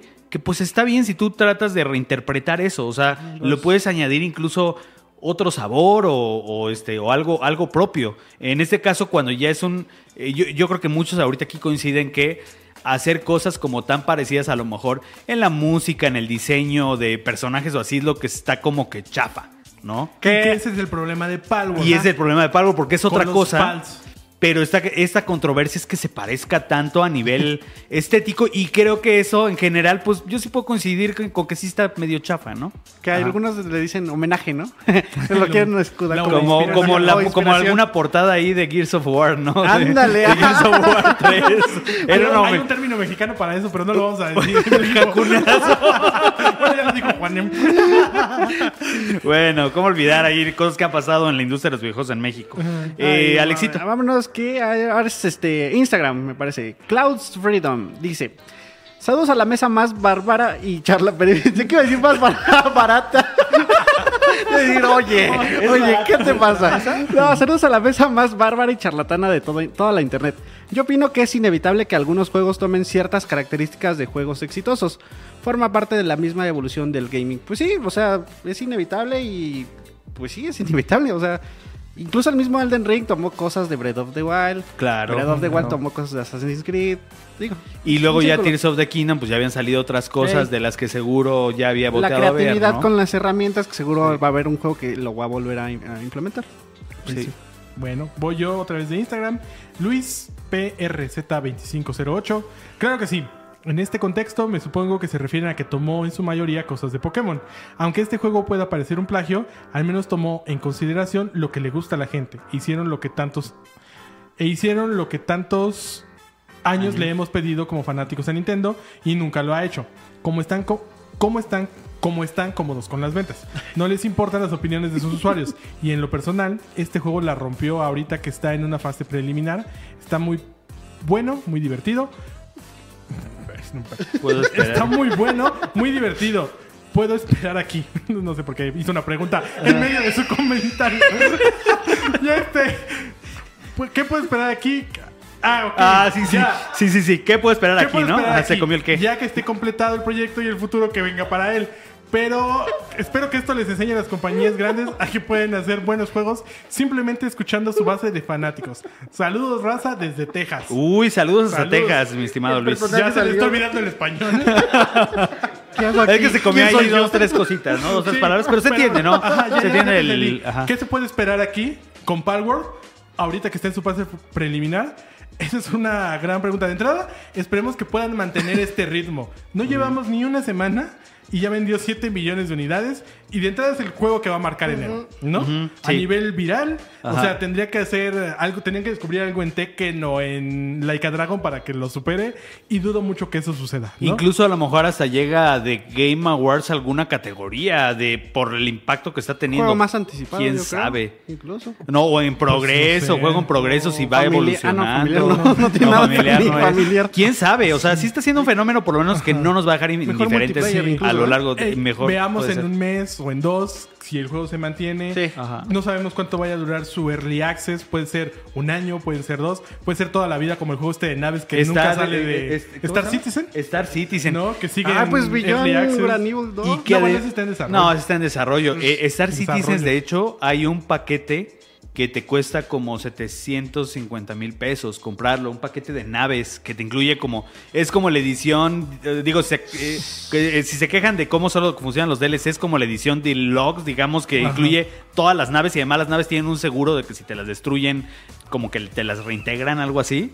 Este, pero cuesta como el equivalente como a 750 mil pesos. O sea, es una locura. Es un juego que está en Early Access que muchos consideran incluso una estafa por todo el tiempo Sí. que ha estado ahí, pero también muchos lo Considera consideran es un gran juego. Exacto, como Ajá. el futuro de este tipo de RPGs este, espaciales eh, prácticamente infinitos, ¿no? Entonces, eh, recordemos Baldur's Gate, ¿cuánto tiempo estuvo? Baldur's Gate 3, ¿cuánto tiempo estuvo también en Early Access, ¿no? Skull and Entonces- Bones próximamente. No, es que también no, pero ese no es. Early Access. ah, sí. Es que una cosa es el desarrollo Pero y una cosa pues, es Early Access. yo digo que va por el mismo camino. Yo digo que va a terminar igual que Palworld. sí. Pues tenemos varios juegos de esos servicios, ¿no? Tenemos Skull and Bones, tenemos Foamstars ya en unas semanas, hay muchas cosas. Pues a ver qué tal le va. Ajá. Y pues creo que la cierras, ¿no? La firmas. Eh, la firmo. Ah, Sí, sí, eh, sí, la firmo, bueno. Con Bernardo. Este. eh, con Bernardo San Román que dice de Instagram, creo que esta industria no existiría sin ello. No sabría, no habría tantos juegos ni consolas si solo existieran ideas únicas. En ocasiones creo es más el hate cuando alguien se pone una camiseta y ataca al juego o compañía que empieza a tener mejores frutos y que haya adoptado algunas mecánicas o inspiraciones de otros juegos o proyectos. Aquí se debería de aplaudir y tomar como una experiencia para seguir generando nuevos juegos y que nosotros seamos los verdaderos ganones. Un abrazo pandilla y gracias por todo cuervitos. Pues tiene toda la razón, eh, la- la- la-. Tiene toda la razón, Bernardo. la verdad es de que este, creo que podemos ver el fenómeno Pa- Palworld eh, de la mejor manera, eh, en el sentido de, una, bien por ese estudio que es un estudio chiquito y que puede seguir llevando este proyecto por muchos caminos. Este, bien también la reflexión que decíamos, qué reflexión está, le deja aquí a Game Freak, qué reflexión le deja este, a Pokémon, también como para ponerse las pilas. La competencia siempre, que ni siquiera es competencia, pero bueno, en este caso, la competencia con los diseños y eso, pues que, que los haga que se pongan las pilas, a lo mejor en temas técnicos y cosas que ahorita la comunidad de Pokémon también está volteando a ver de, de Palworld.